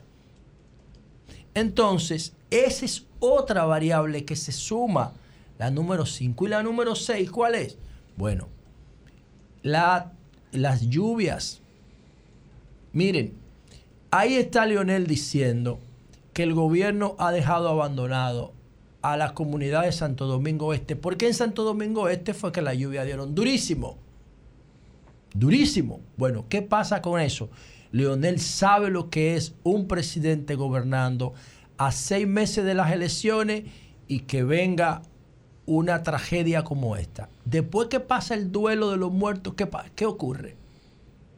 El gobierno eh, decreta estado de emergencia y se libera de los límites de la ley de compra y se mezcla la necesidad de recuperar el país con, lo, con, con la fiesta navideña. Y a la oposición solamente le queda denunciar. Porque Leonel fue candidato en el 2008 y él vivió eso y se aprovechó de eso. Cuando la tormenta Olga Noé, que es la primera reelección de este siglo, la del 2007, 2008. Entonces, Leonel está denunciando y el presidente Abinader en San Carlos diciendo la Navidad del cambio con Rogelio Cruz. ¿Y qué va a pasar a partir de ahora? Bueno, que después que pase el luto, el presidente y el gobierno van a repartir de todo hasta mayo. O sea, esa variable de, de la, del- del cambio climático y de la temporada de lluvia ciclónica, entonces se da también a favor del gobierno. ¿Cómo se dio a favor del gobierno de Lionel en el 2007-2008? que permitió que Lionel le ganara a Miguel con 53%. Ahora, la recuperación del país corre en favor del gobierno, porque hay una franja de la población que lamentablemente depende todavía de ese tipo de asistencialismo tóxico, que lo que hace es fortalecer el círculo de la pobreza. Entonces, ahí están dadas las condiciones para que el presidente Abinader se reelija sin mayores dificultades. Así es como yo lo veo faltando cinco meses para las elecciones. Puede venir entonces la única variable que comprometa la reelección del presidente, que cuál sería un choque externo o un choque interno, pero es muy difícil un choque interno ahora mismo a seis meses, porque el, el último choque interno que nosotros tuvimos aquí fue la crisis de Baninter, el mayor escándalo de corrupción de la historia de América Latina. Pero eso se ve muy difícil ahora mismo. Entonces lo único que pudiera aparecer es un choque externo, ya sea provocado por la naturaleza, un terremoto, otra inundación que dure 10 días, un diluvio, o un choque externo provocado por un desequilibrio económico que aunque se produjera ahora, los efectos serían para después de las elecciones. Por eso yo insisto que para mí, que para mí, ahora con lo de la Navidad del cambio, eh, el reconocimiento que le hizo el presidente a los comedores económicos, a Edgar Félix, que dijo que ya de los económicos van a salir los items de la, de la campaña del año que viene. San Carlos le anunció a San Carlos una estación del metro junto al elevado para, para la ruta que va a ir hacia Santo Domingo Este, hacia el aeropuerto. Yo pienso que eso fue lo mismo que hizo Lionel en el 2008 con el tema del metro. Lo mismo, ven el mismo patrón como se repite. Y el último factor, que ya no es una variable a considerar, pero sí que reproduce el modelo del éxito reeleccionista. ¿Cuál fue? Raquel Peña. ¿Qué hizo Danilo con Margarita en el 2016? Lo mismo que, Da- que eh, Abinader está haciendo con la vicepresidenta Raquel Peña. ¿Por qué? Porque son dos mujeres que jugaron sus roles. Ella, Raquel lo está jugando ahora y Margarita lo jugó perfectamente para Danilo 2012-2016 el mismo patrón. Por eso Raquel Peña va a ser otra vez la candidata de la reelección a la vicepresidencia, de modo que el modelo se está prácticamente calcando, se está reproduciendo igual. Y como ya agoté mis 10 minutos de comentario, entonces mañana eh, retomamos el tema, ya sea el tema de Faride o el tema del futuro del Partido Reformista y el discurso conservador. Cambio fuera.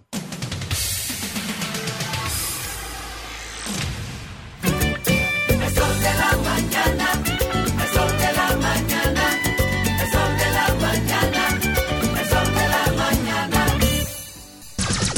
Son 106.5. 8.40 minutos. Buenos días, Pedro. Adelante. Bueno, buenos días, don Julio. Buenos días, María Elena. Buenos días a todos mis compañeros de este Sol de la Mañana. Buenos días al equipo de producción. Buenos días a nuestra respetada y admirada audiencia que cada día es mucho más. Buenos días para todos ustedes, los cibernautas, los que nos siguen a través de Sol 106.5 y a través de Telefuturo Canal 23. Bueno, entramos en materia. Saludar esa iniciativa de nuestra colega María Elena de conseguir un audio de nuestra compañera y admirada líder de opinión, maestra por demás, doña Consuelo Desprader. Nosotros que hemos estado permanentemente en comunicación con su familia, eh, nos sorprendimos cuando eso salió eh, el pasado fin de semana. A veces los comunicadores tenemos primero que ir a la fuente primaria antes de pedir cosas, antes de hacer cosas que alteran la tranquilidad de una familia y sobre todo de un país, porque Doña Consuelo ya no es parte, eh, es un patrimonio de su familia. Doña Consuelo es un patrimonio de la República Dominicana por todos los factores que ella, que ustedes conocen y que ella se ha ido ganando. Pero lo más importante es que todo está bien. Yo sabía que estaba todo bien porque hablo con Héctor de manera permanente y con sus hijas. Ahí está, Mariana, muy buena, muy buena iniciativa que lo hayas hecho de esa manera. Bueno, el presidente Leonel Fernández, eh, presidente de la Fuerza del Pueblo, candidato presidencial de la Fuerza del Pueblo, fue a las calles. El presidente Fernández esperaba que el gobierno pues hiciera su trabajo, el trabajo de levantamientos, el trabajo de llevar brigadas a limpiar escombros, el trabajo del plan social, de ir a asistir a esas familias que son miles, a esas familias que son miles en todo el territorio nacional, pero que eh, en la capital, sectores muy puntuales que tienen un- una condición de vulnerabilidad, eh, que cada vez que viene la inclemencia del tiempo, uno de estos temporales, ellos una y otra vez son víctimas de esos eh, aguaceros, de esas inclemencias del tiempo. El presidente Fernández, que yo sé que no había ido a las calles, porque como es un hombre de Estado, un hombre que gobernó la República Dominicana en tres oportunidades, conoce y respeta el protocolo presidencial y al que le tocaba ir, porque el que administra los recursos públicos, el que tiene cómo solucionar esos problemas de manera inmediata, es el presidente Abinader y su gobierno. La oposición va, colabora, se solidariza, se manifiesta, hace actos de presencia, pero la oposición no tiene cómo ir ni a competir, ni mucho menos a darle una respuesta generalizada a esos problemas que se generan eh, y que agravan la condición de vulnerabilidad de todas estas familias. un inventario. Nosotros que hemos estado eh, en nuestra condición de dirigentes sociales y políticos en esos sectores y hemos descrito lo dantesca que es la situación por la que están atravesando esas familias. El pasado viernes yo estuve en la Esperanza de los Ríos y me adentré eh, en los callejones de allá y conversé. Se me dio un mano a mano que yo no planifiqué porque mis dirigentes de allá, mis amigos, eh, La Mella, Radamés Mesa, pues Miguelina, una gran dirigente comunitaria, me llevaron a puntos de familias que cuando tú los escuchas, la narrativa dan ganas de llorar. El más insensible de los insensibles le dan ganas de llorar. Y usted me preguntará, ¿es culpa del gobierno? No. No, no le puedo echar la culpa al gobierno porque esto, tema de la pobreza, todos tenemos un grado de culpabilidad. Ahora, cuando yo parado en un colmado, pasando la lluvia y el colmado lleno de gente, mujeres, eh, adolescentes, me contaban y me solicitaban, porque ellos entienden que uno como eh, político, como, como ente social, tiene alguna posibilidad de, no solamente con nuestra voz, hasta con los propios recursos de uno, ayudarlos. Y yo escuché ahí, ahí, en ese punto, en adición a lo que yo viví el domingo después de aquella situación de calamidad por la que pasamos los dominicanos, yo estoy durmiendo, don Pedro, con mi esposo y mis dos hijos en la sala de la casa de mi mamá, que no se afectó, tan pobre como la de ella, pero tuvo la dicha de que quedaba en un alto y no se afectó tanto como la de ella, que se le fue absolutamente todo. Virginia, estamos durmiendo ahí en esa sala en cartones. ¿Usted podría ayudarnos con un colchón? Virginia, vamos a hacer las diligencias, porque yo no soy un charlatán, un irresponsable para ir a decirle a todo el que me pide un colchón que yo se lo voy a llevar, porque yo no tengo cómo hacerlo. Yo sí puedo usar estos micrófonos para que la institución que tiene esa responsabilidad lleve ese mísero colchón. Le lleve la estufita para que ellos vuelvan a prender su estufa y puedan volver a preparar sus alimentos. Bueno, pero como historia como esa, la que más me impactó fue un joven como de 18 años. Me dijo, yo estoy durmiendo en la iglesia. Me he convertido en el guachimán de la iglesia porque donde yo soy de Baní, vivía en una piececita, la piececita, yo tenía mi colchón, mi cosita, se fue con todo. No tengo donde dormir. Estoy durmiendo en la iglesia y el cura párroco me está dando la oportunidad de dormir allí. No voy a contarla todas porque son demasiadas. Ahora, la gran pregunta es, a una semana, a 10 días, todavía estamos inventariando desde el gobierno. Ayer me llamaba mi compañero y amigo Nelfis y me mandaba un audio que no lo voy a poner porque no le pedí permiso a Nelfi. Y me decía, Pedro, ¿para cuándo es el inventario que vinieron a hacer del plan social? Porque mientras tanto, yo estoy pésimamente durmiendo con mis tres hijas y mi esposa en el piso. Y yo le, compañero, no se preocupe que ya yo no voy a esperar más ese inventario. Yo no le voy a dar ya más chance. Yo hoy le llevo un colchón. Ese colchón yo lo voy a llevar. Ya lo mandé a comprar, ese y cuatro o cinco más.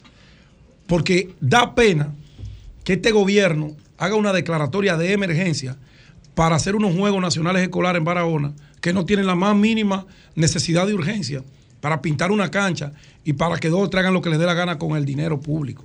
Y da pena. Juegos que, Que- costaron 200 millones. 200 millones declarados de emergencia. Y da pena que con un decreto de emergencia que tiene el gobierno ahí, que nadie se opone a que se emita porque es obligatorio hacerlo, los funcionarios sigan levantando esperanzas, vendiendo sueños y no terminen de llegar con las ayudas de ese levantamiento.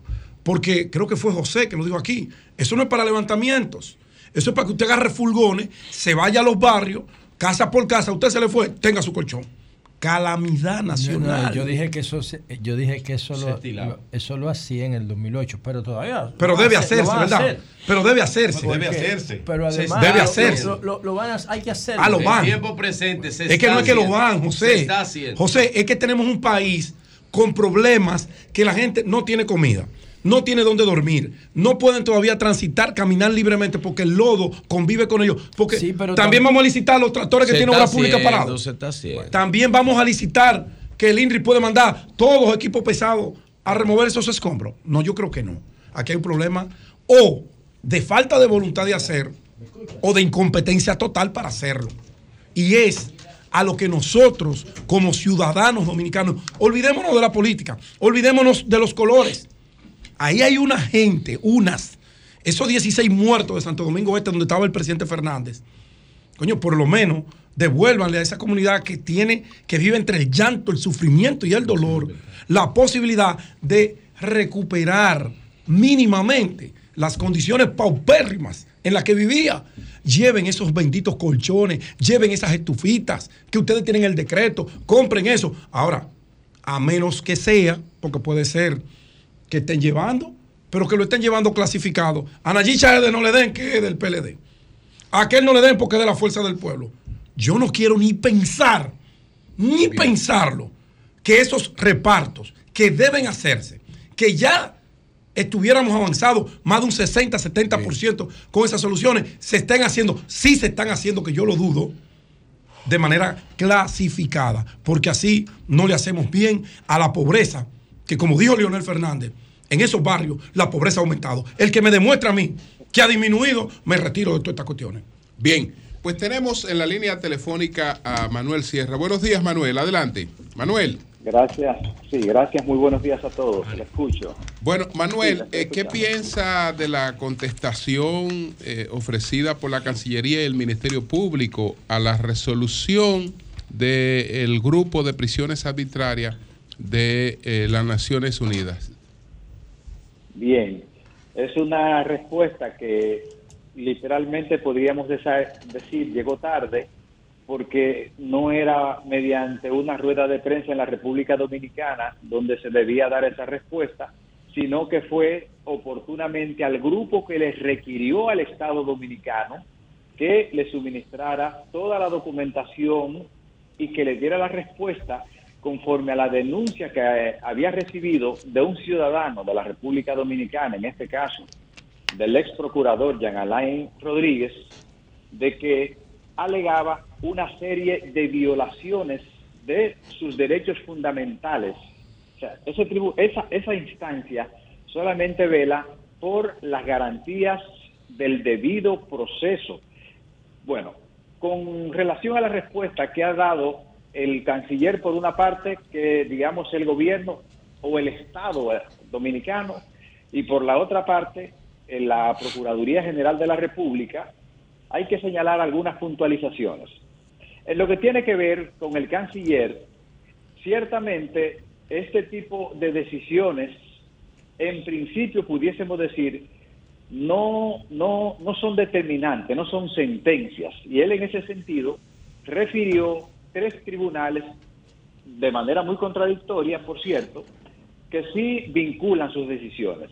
Una, la Corte Interamericana de Derechos Humanos, que por una parte tenemos que el Tribunal Constitucional anuló prácticamente esa instancia, pero que en una forma difusa el Estado Dominicano, donde ha sido condenado varias veces en esa instancia, que es el caso de Gianni Bosico y el caso de Narcisazo. Y le respondo ahí un poco a la procuradora eh, Jenny Berenice, encargada de persecución del Ministerio Público, que dicho sea de paso, eh, debía ser Camacho el que asuma la posición, Wilson Camacho, porque él es el encargado de persecución. Y en todo caso debió ser el que eh, suple a Miriam Germán, que es el, eh, el segundo al mando en la Procuraduría General de la República, que es el doctor Rodolfo Espiñeira. Ese detalle es bueno que el país lo conozca y le pregunte por qué no respondió el sustituto de Miriam Germán, el doctor Rodolfo Espiñeira, y lo tuvo que hacer la encargada de persecución del Ministerio Público, Jenny Berenice, que en todo caso también debió haber sido Wilson Camacho. Cuando se refieren a que ese tipo de decisiones no vinculan al Estado, hay que señalar un detalle muy importante que posiblemente le dieron de lado esas dos partes. En muchas sentencias de América Latina, y efectivamente yo tengo una en mis manos, que es el caso de la sentencia del 25 de enero del 2023, caso García Rodríguez y otros versus México, en la página 9, en los dos primeros párrafos de esa sentencia de la Corte Interamericana de Derechos Humanos, se apoyan para emitir la decisión en unas eh, opiniones que emitió el grupo de trabajo de la ONU. No sé si ustedes logran entenderme lo que le estoy diciendo. Sí. La Corte Interamericana basó su fallo para condenar a México en las opiniones que produjo el grupo de trabajo, ese grupo especial contra eh, detenciones arbitrarias de la ONU. Por tanto, si bien es cierto que ese tipo de opinión, en principio, no son tan vincul no son tan efectivas en su ejecución en un Estado, no es menos cierto que sobre la base de esas opiniones, sí el Estado dominicano está obligado. Y les refiero yo entonces ustedes que la vuelta del, del presidente eh, del Brasil, el presidente Lula da Silva, ciertamente vuelve a ser presidente y todos su- sus procesos se anulan porque ese grupo de trabajo comenzó a producir las primeras opiniones. Por tanto, para ir aterrizando un poco esta parte teórica, hay que señalar que el canciller de la República Dominicana cometió muchísimos errores en algunas puntualizaciones que hacía. Primero, no se trata de una sentencia, se trata de una opinión. Y fue tan lejos el canciller que refirió la Corte Europea de Derechos Humanos, que hasta donde yo tengo entendido, no vincula a la República Dominicana directamente, porque es un tribunal para la comunidad europea. Y hasta donde yo sé, la República Dominicana no forma parte de la comunidad europea. Sin embargo, las decisiones que se producen en el Tribunal Europeo de Derechos Humanos en cuanto en tanto se refiere a la garantía de los derechos fundamentales del ciudadano pueden ser extendidas y eh, los tribunales hacer uso de ella en cualquier parte del mundo. En lo que tiene que ver con la procuradora Jenny Berenice, hay que señalar que ella debió referirse a unos detalles que es en los que el grupo de trabajo hace hincapié, que el señor Jean Alain se le colocaron alarmas eh, eh, de los aeropuertos, o sea, bloqueo para poder salir del país. Y eso no es mentira porque inclusive la propia Procuradora General de la República, Miriam Germán, tuvo que hacer una rueda de prensa y emitir un documento señalando que estaba opuesta a ese tipo de violaciones. Por tanto, el grupo de trabajo no ha mentido en ese detalle. Otro elemento que hay ahí, y ahí están las resoluciones, es que el señor Jean Alain Rodríguez y otros imputados del proceso, para poder eh, eh, tener una hora de sol, y esto, y esto es cuestionable, una hora de sol, ese señor tuvo que ir a un juez, al igual que otros imputados del proceso, para que un juez autorizara a que a él se le diera una hora de sol. Por tanto, el grupo tampoco mintió en ese, en ese aspecto. Al ciudadano Jean Alain Rodríguez, para que pudiese hacer efectiva su defensa medianamente, tuvo que ir a un juez para que le autorizara a que sus abogados se reunieran con él en la prisión de Najayo, que le facilitaran computadoras para que medianamente pudiese eh, asumir su, de- su defensa material. Eso también nos se refirió la Procuradora General de la República. Lo que sí la Procuradora General de la República, Jenny Berianici, apela es a la parte sentimental y vuelve al aspecto histórico de decir que se está difamando a la Procuradora inhibida Miriam Germán. En el caso de ese documento, lo que dice es que un juez del sistema denunció que la Procuradora General de la República lo había llamado un juez de apellido, de apellido Bautista y emitió una carta. Por tanto, tampoco eso es una mentira. De manera que yo creo que aquí lo que hay es una laraca de carácter politiquero con dos instrumentos que ahora dicen que eran separados y que había una independencia, pero que casualmente ahora para atacar a un simple ciudadano se unen, dejando entrever muy eh, silenciosamente que esa independencia del Ministerio Público no es tal. Yo Bueno, creo que esa decisión está ahí y al final del día al Estado Dominicano no Bueno, lamentablemente se cayó, pero ya teníamos la idea eh, bastante completa de lo que ha planteado Manuel Sierra. Muchas gracias, Manuel, muchas gracias. Cambio y fuera.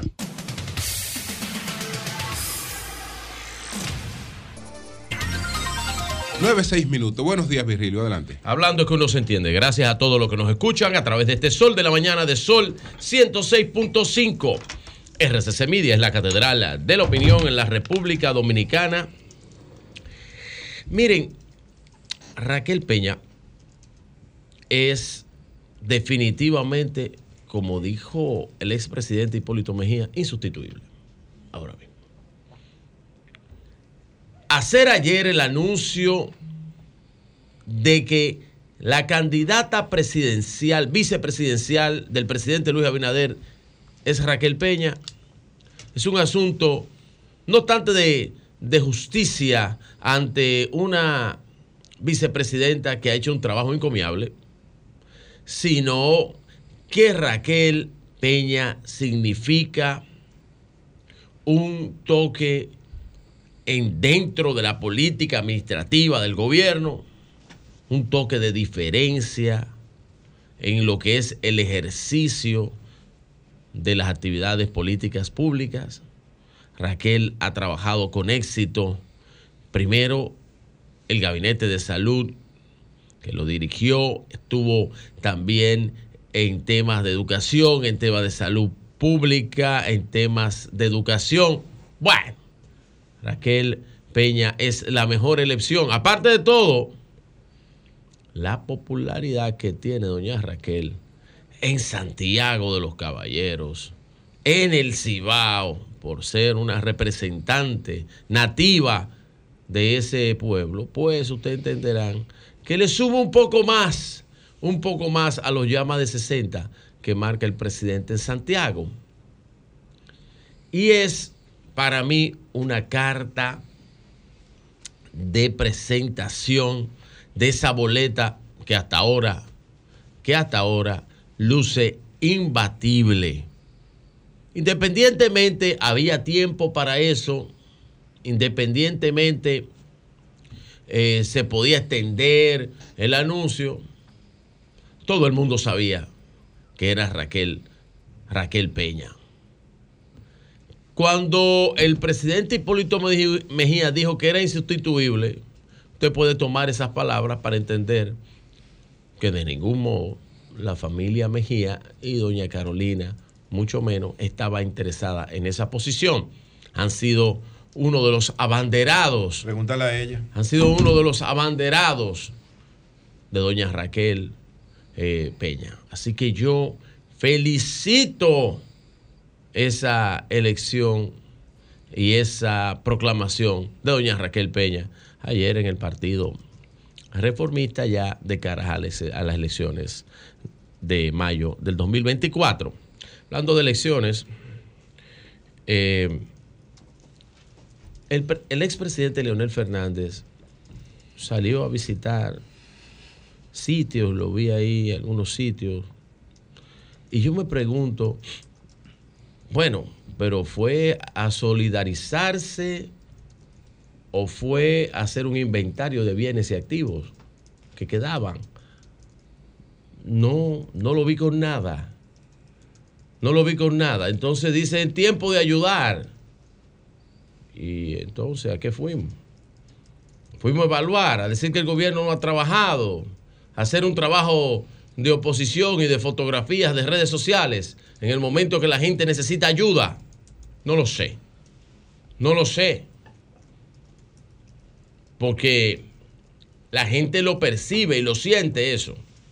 Cuando usted va a querer buscar politiquería en el momento de desgracia. Si bien es cierto, la primera dama que le respondió en un tuit al, presiden- al expresidente Leonel Fernández, le respondió en un tuit diciéndole que ella fue a solidarizarse con los familiares de los fallecidos, pero de forma privada, sin fotos, sin públicas eh, eh, recomendaciones de que aquí esto y que aquí lo otro. En el momento de lo que está pasando ahora mismo, yo me hubiera, yo me hubiera mejor hecho a un lado con respecto a eso. Hago planteamientos disculpa, públicos. disculpa. Sí. El presidente llevó colchones y electrodomésticos. Llevó colchones Lo que y pasa es que Leonel no se va a hacer una foto entregando Llevó una estufa. colchones y electrodomésticos. Llevó colchones electrodomésticos. Ustedes quieren manden a Santo Domingo No, no, no. Oeste, hagan Si el usted levantamiento. dice que usted lo pero llevaron, lo los llevó. colchones y los electrodomésticos. Lo llevó. Yo te puedo decir que en mis aver- averiguaciones, quienes lo llevaron no fue el expresidente Leonel ¿Y Fernández. quién fue que lo llevó? No fueron el Él no lo puede llevar. Él, un hombre de ese pero- nivel no va a entregar una pero no estufa. es- pero el equipo no es del que vaya presidente a entregar, Fernández que fueron los de candidatos la al zona igual que lo tú, entregaron. que andan buscando los candidatos. Bueno, pero es que yo entrego el nombre de Leonel. eso, pero no fue él. Leonel es el líder nuestro. Pero, O lo sea, que- sí, pero líder. Pedro, no me, haga, no me haga decirlo, por favor. Líder, pero si que va una caravana encabezada por No el presidente decirlo. del partido, por el candidato bien, presidencial de la ya- organización, ya y Nayib, Pedro, lo y los que andamos con él, entregamos Ya eso en su nombre. ahorita, ¿Quién lo está entregando? Ya tú lo dijiste ahorita. Yo lo que te estoy diciendo que, No, aparte tú estás diciendo que el él fue con la mano vacía. Fernández es dado a eso. Con la mano vacía han ido los del plan Él es social. dado a eso. Él es dado a eso. Con la mano vacía han ido los del plan es social, que, que han es ido a hacer levantamiento y no ha llegado nada. Él es dado a Eso eso. sí llegaron con la mano vacía. Él es dado a Con lo- eso. y tienen los cuartos nosotros guardados en las arcas. Él le ha dado a eso. concluya. Sí, disculpe. Entonces, disculpe, maestro. Sí, claro. Pero sé que te, emocionaste, te emocionaste. Tranquilo ahí, No tranquilo. me provocaste. No, no, tranquilo. Yo no tengo problema con eso. Porque él fue con la mano vacía y si no, que lo busquen ahí. Ah, Ahora, bueno. lo que sí estuvieron ahí son algunos de los candidatos que llevan forzada la campaña, como tú, que llevan forzada la campaña. No, Porque ¿dónde no. están esos grandes activos que manejan los dueños de ese partido? Los dueños de ese partido que tienen grandes activos, grandes cuartos, y se jalaron el rabo ahora. Los que tienen los cuartos ahí. La gente que llegó con una pate cabra. Claro, que llegó con una pate cabra y que quieren volver con la misma pate cabra, ahora más sofisticada. 2024, la pate cabra, especializada con inteligencia artificial para robarse el Estado. Para dejar el Estado sin nada. ¿Dónde están? Pero no llevaron nada, solamente solidaridad y un inventario. Fueron a hacer un inventario de bienes y activos. Pero ya yo te expliqué. Si tú Entonces- no quieres entender, ese problema tuyo. Entonces yo te escuché ahorita. Que quiere desinformar Pero al yo te escuché ahorita. Yo te escuché. Digo te yo. escuché con toda la eh, eh, tranquilidad, la paciencia de no me Job. Miren, eh, una de las cosas que a mí me preocupaba en, en el tema de esta terrible tragedia nacional a- a- causada por estos aguaceros era que hay gente que como se le fue todo y los niños en los colegios, pues también se le fueron los útiles, se le fueron los uniformes, se dañaron y niños que no han podido eh, regresar a, sus escuelas. Vi que el Instituto de Bienestar Estudiantil está eh, llevándole conjunto con un programa con Supérate, llevándole a la gente los uniformes y los útiles escolares para la sustitución de los que ya se les desaparecieron o se fueron esas inundaciones, para que esos niños puedan regresar a las aulas. Están haciéndolo a nivel nacional en todas las comunidades que fueron afectadas por inundaciones y ahí veo a muchísima gente, eh, tanto de Supérate, tanto como de Linavie, eh, llevando uniformes y eh, útiles escolares. Interesante esto para que se pueda reactivar la escolaridad después de estos eh, problemas que ya tienen una semana. Hasta ahí lo dejo porque hoy es lunes, tengo muchos temas y si sigo, no paro. Don Julio. Cambio fuera.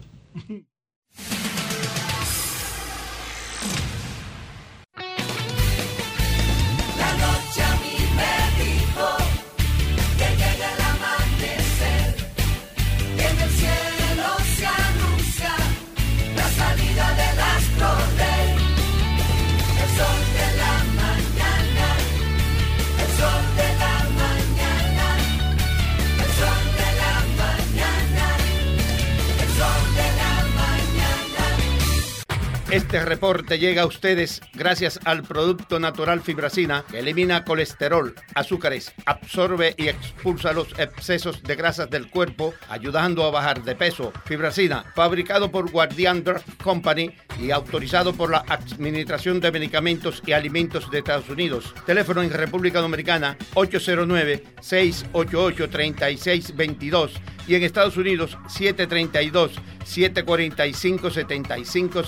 732-745-7575. Ramón Mercedes, buenos días, ¿cómo está usted? Buenos días a mis colegas del programa y a los oyentes en la República Dominicana y el mundo. Eh, la temperatura promedio para hoy por los 84, 48 grados estará seminublado y se sentirá frío por los vientos. Me siento bien, Julio, escúchame que no te respondí en ese instante. Sí. Eh, salud, salud y bendiciones desde Nueva York para Doña Consuelo. Bien.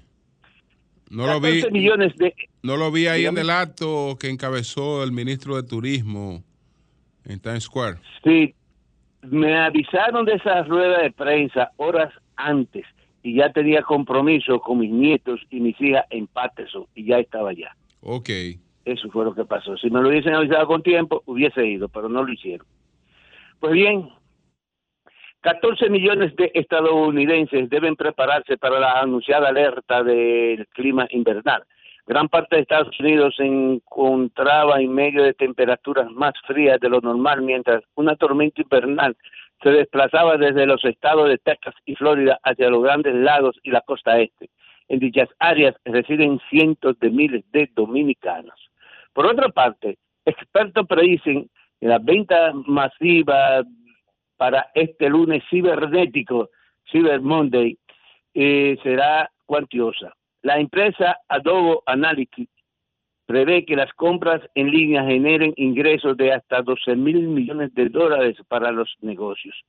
Y la denominada Semana Cibernética, que va desde el Día de Acción de Gracias hasta el lunes cibernético, incluyendo la venta del Viernes Negro, podría generar más de 37 mil millones de dólares en ventas en líneas. Esas cifras representan un aumento de 5.5% con respecto a la misma semana del año pasado. Asimismo, el alcalde de Nueva York, de New York City, Eric Adams, está siendo acusado por una dama 10.950 días después de una presunta agresión sexual cometida contra ella cuando el Ejecutivo Municipal era oficial de la policía en 1993, 30 años. Según un documento judicial hecho público el pasado miércoles, hora antes de que expirara la ley de sobrevivientes adultos del estado de Nueva York que venció el pasado viernes 24. La mujer está demandando al alcalde por 5 millones de dólares como compensación para dejar eso así. Presentó su demanda en la Corte Suprema Estatal. La ley de sobrevivientes adultos del estado de Nueva York fue firmada por la gobernadora Kathy Hochul el 24 de noviembre del 2022 y venció eh, pasado viernes. Pero antes de vencer se presentaron más de 2.400 querellas en todo el estado y las mujeres esperan compensaciones. Fue, eh, fue por un año que se firmó esa ley, que permitió a las personas buscar compensaciones civiles por abuso sexual que sufrieron después de cumplir 18 años, sin importar el año en que ocurriera dicha violación, en los 80, 90, etcétera, etcétera. La ley se convirtió durante ese año en una ventana legal para buscar justicia por la vía civil en casos de delitos sexuales ocurridos hace un año y que habían prescrito. Eh, atención a los dominicanos que piensan venir a Estados Unidos de manera irregular. Inmigración ha deportado en los últimos siete meses 380 mil inmigrantes a más de 150 países de todo el mundo por cumplir condenas y por no tener papeles. Entre los deportados figuran 3.939 dominicanos en lo que va del presente año. Las autoridades informan que en el año fiscal 2023 las autoridades migratorias tuvieron más de 2,4 millones de encuentros con migrantes en la frontera suroeste de Estados Unidos, el número más alto registrado en la historia. Durante el año fiscal 2022, Inmigración llevó a cabo 72.177 deportaciones. El Departamento de Seguridad Nacional es responsable de la seguridad pública, equiparable a los ministerios de Interior en otros países. Eh, por otra parte, el Departamento de Parque, oigan esto, el Departamento de Parque de New York City ofrece por primera vez recorridos públicos gratis por Island Heart, donde hay un cementerio poco visitado desde hace 154 años, con más de un millón de personas integradas, no reclamadas, entre ellas pobres, vagabundos, presidiarios, apestados, fallecidos por el COVID-19 y el SIDA. Los recorridos se ofrecerán mediante registro por lotería en el Departamento de Parques. Eh, Dominicanos del Alto Manhattan se proponen visitar la isla Cementerio, ubicada cerca de City Island, frente a la costa en el Bronx. Su tamaño es de aproximadamente kilómetro y medio de largo eh, por 300 metros de ancho. Se convirtió en fosa común en 1869 cuando la ciudad se la compró a un terrateniente para sepultar indigentes, personas no identificadas. Es el camposanto público más grande de Estados Unidos y las visitas están prohibidas. La mayoría de ataúdes son identificados con números y sin nombre. El lugar sirvió de cárcel durante la guerra civil estadounidense, de campo de entrenamiento para los soldados de la Segunda Guerra Mundial, como hospital para enfermos mentales y de tuberculosis, centro de detención para delincuentes juveniles y como base de misiles durante la Guerra Fría. Por último, policiales. Pipán, pipán, ticuá, ticuá, po, po. Un hombre de 35 años fue baleado por una mujer frente al 2701 de Boston Road en el Bronx. No murió. La pistolera huyó y es perseguida por un escuadrón de detectives. Regresamos al estudio. Muchas gracias, Ramón.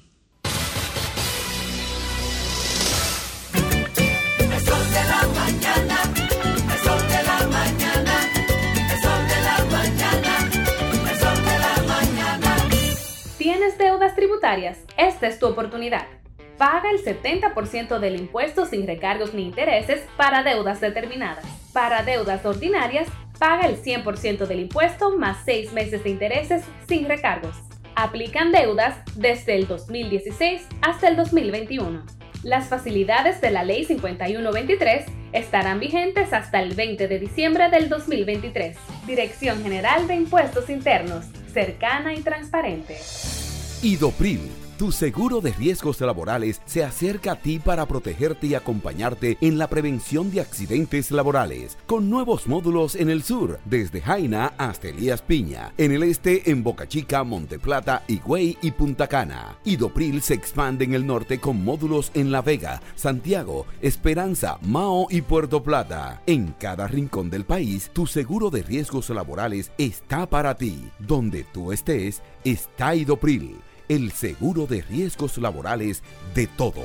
Cuando una puerta se cierra, cuélate un cafecito y otra se abre. La felicidad no está hecha, hay que colarla. Si puedes colarlo, puedes hacerlo. Cada mañana te espera con una taza de energía positiva. Disfrútala y cuéntale al mundo qué dice tu café. Café Santo Domingo, lo mejor de lo nuestro. Ser claro es ser humano. Es siempre dar la mano. Multiplicar afectos diciendo algo bonito. Ver que todos regresan, que hay luz en la ciudad. Y que se abren las puertas hacia un mundo mejor. Ser claro es mirarnos con amor. Ya casi acaba el año. Oye, y aquí entre mil obsequios.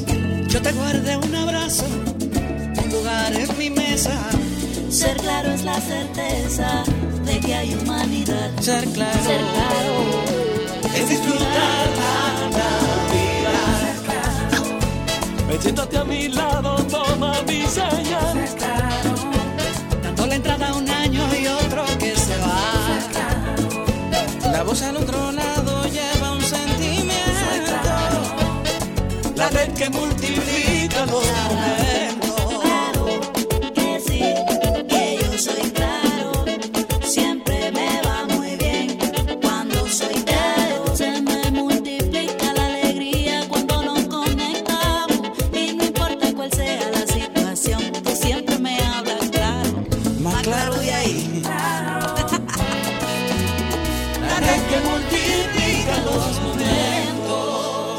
Esta Navidad, multiplica los momentos. En Claro, estamos para ti. El Ministerio de Industria, Comercio y MIPIMES, en alianza con diversas instituciones públicas y privadas, presentan el evento digital más completo del Caribe, Encadena.deo, la primera feria virtual de encadenamiento productivo que será celebrada los días 17, 18 y 19 de enero del 2024. Un evento de networking que utiliza la inteligencia artificial para formar alianzas estratégicas entre suplidores y vendedores y así crear e impulsar nuevos negocios. Súmate a este innovador evento. Regístrate gratis hoy mismo en www.encadena.do. El carro que soñaste tú lo puedes tener. Compra tu boleto y montate. Que por 100 pesitos tú lo puedes tener. 100 Hyundai i10 2024. Compra tus boletos por solo 100 pesitos en los puntos de venta de Leisa, Caribe Express, Hipermercado Sole, Agencias Loteca y Total Energies te regala combustible por todo un año. El sorteo que te monta sin vacilación. 100% de Navidad es la tradición. Una vaina bacana. Sorteo sábado 23 de diciembre. Melocotón, Verde luz y caramelo. crema, naranja, El sabor que prefiero. blanco 100 o colonial. Alegran Tu casa, la ponen genial. Mi bolsillo o casa. azul cielo lo prefiero. Y hay mucho más que puedes probar. Con pinturas Tucán, pinturas Tucán. Son muchos sabores. Perdón, muchos colores. Pintar alegra tu casa y más con la calidad y color de pinturas Tucán. Antójate. Pinta con Sol 106.5, la más interactiva. Una emisora RCC Miria. Con leasing operativo de Europcar, las empresas, instituciones o proyectos se ahorran la inversión en la compra y administración de vehículos. Leasing operativo de Europcar les acompaña con un servicio profesional experto en gestión de flotas. Disponemos de la flota más diversa, adaptándonos a sus necesidades, con múltiples ventajas de ahorro, control y flexibilidad. Leasing operativo de Europcar, soluciones de movilidad para su empresa, institución o proyecto. Cotice ahora 809-688-2121. Juanchi, dime a ver. Oh, tranquilo, aquí en lo mío, organizando la bodega. Mira todo lo que me llegó. Epa, pero bien ahí. ¿Y tú qué? Cuéntame de ti. Aquí contenta. Acabo de ir con mi cédula a empadronarme. ¿Empadro qué? ¿Y qué es eso? Mira, hombre, eso es que te inscriben para votar por tus candidatos de RD, pero desde el exterior, como si tú fueras a votar allá, pero viviendo aquí. Porque, ajá, uno vive aquí, pero el corazón lo tiene allá. ¡Sabroso! Pues llévame contigo que yo no me voy a quedar fuera. Vamos. Julia, busca tu cédula que vamos allí a empadronarnos. Empadrónate por la patria que llevas dentro. Junta Central Electoral. Garantía de identidad y democracia. La noche a mí me dijo que llega el amanecer, y en el cielo se anuncia la salida del astro rey.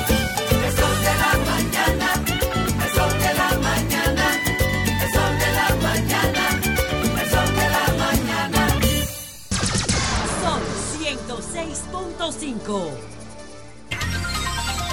las 9.29 minutos. Antes de dar paso a Eury Cabral, que vamos con su comentario, preguntarle a Pedro Jiménez. Pedro Jiménez, ¿qué es lo que pasa con Francisco Guillén? ¿Qué es lo que pasa? Porque. Francisco, como mi amigo. Que le quieren quitar su candidatura en, en la Pero se la quitaron. Eh, eh, hay un Pero tema. Que pasa es que se, se Mira, se. Tú sabes, eh, Julio, qué bueno que tú me, me haces esa pregunta. Sí a raíz de algunos movimientos que se han dado, en la circunscripción número uno ha habido una movilidad del tema de las candidaturas a diputados. muchos han querido vender como que ha sido la inclusión de Rafael Paz que ha generado el problema y no es así. No es así. No, Rafael le han reservado muy bien que fue la Omar. candidatura, la candidatura que estaba reservada O sea, no tiene un nada que ver con principio la situación. para Omar Fernández y que el partido decide en quién la coloca. O sea, que Rafael Paz ¿A no tiene nada que ver con la. Absolutamente, Rafael no tiene nada, nada, nada. me dijo eso, yo nada no que ver con eso. No, ni ha ido a generar conflicto de absolutamente de nada. Al contrario. Entonces, ¿qué pasa? Eh, este muchacho, eh, el que quedó en primer lugar, me disculpa. Algo lejos. Eh, no, no, no. eh, Morales, Morales. Andy Morales. Andy Morales, que fue la gran sorpresa del proceso. Quedó en primer lugar. En segundo lugar queda Robert Martínez. No, no, pero le quitaron a Robert también. No, Porque pero- Robert era el que quedaba, pero estaba antes de Andy. Pero escúchame, porque es que hay un tema entre Robert y, Guillén. Francisco Guillén. Y Francisco Guillén. Le- Le quitaron la candidatura a Robert. Eh, Robert y Francisco Guillén quedaron prácticamente en un empate técnico, como se denomina en las encuestas.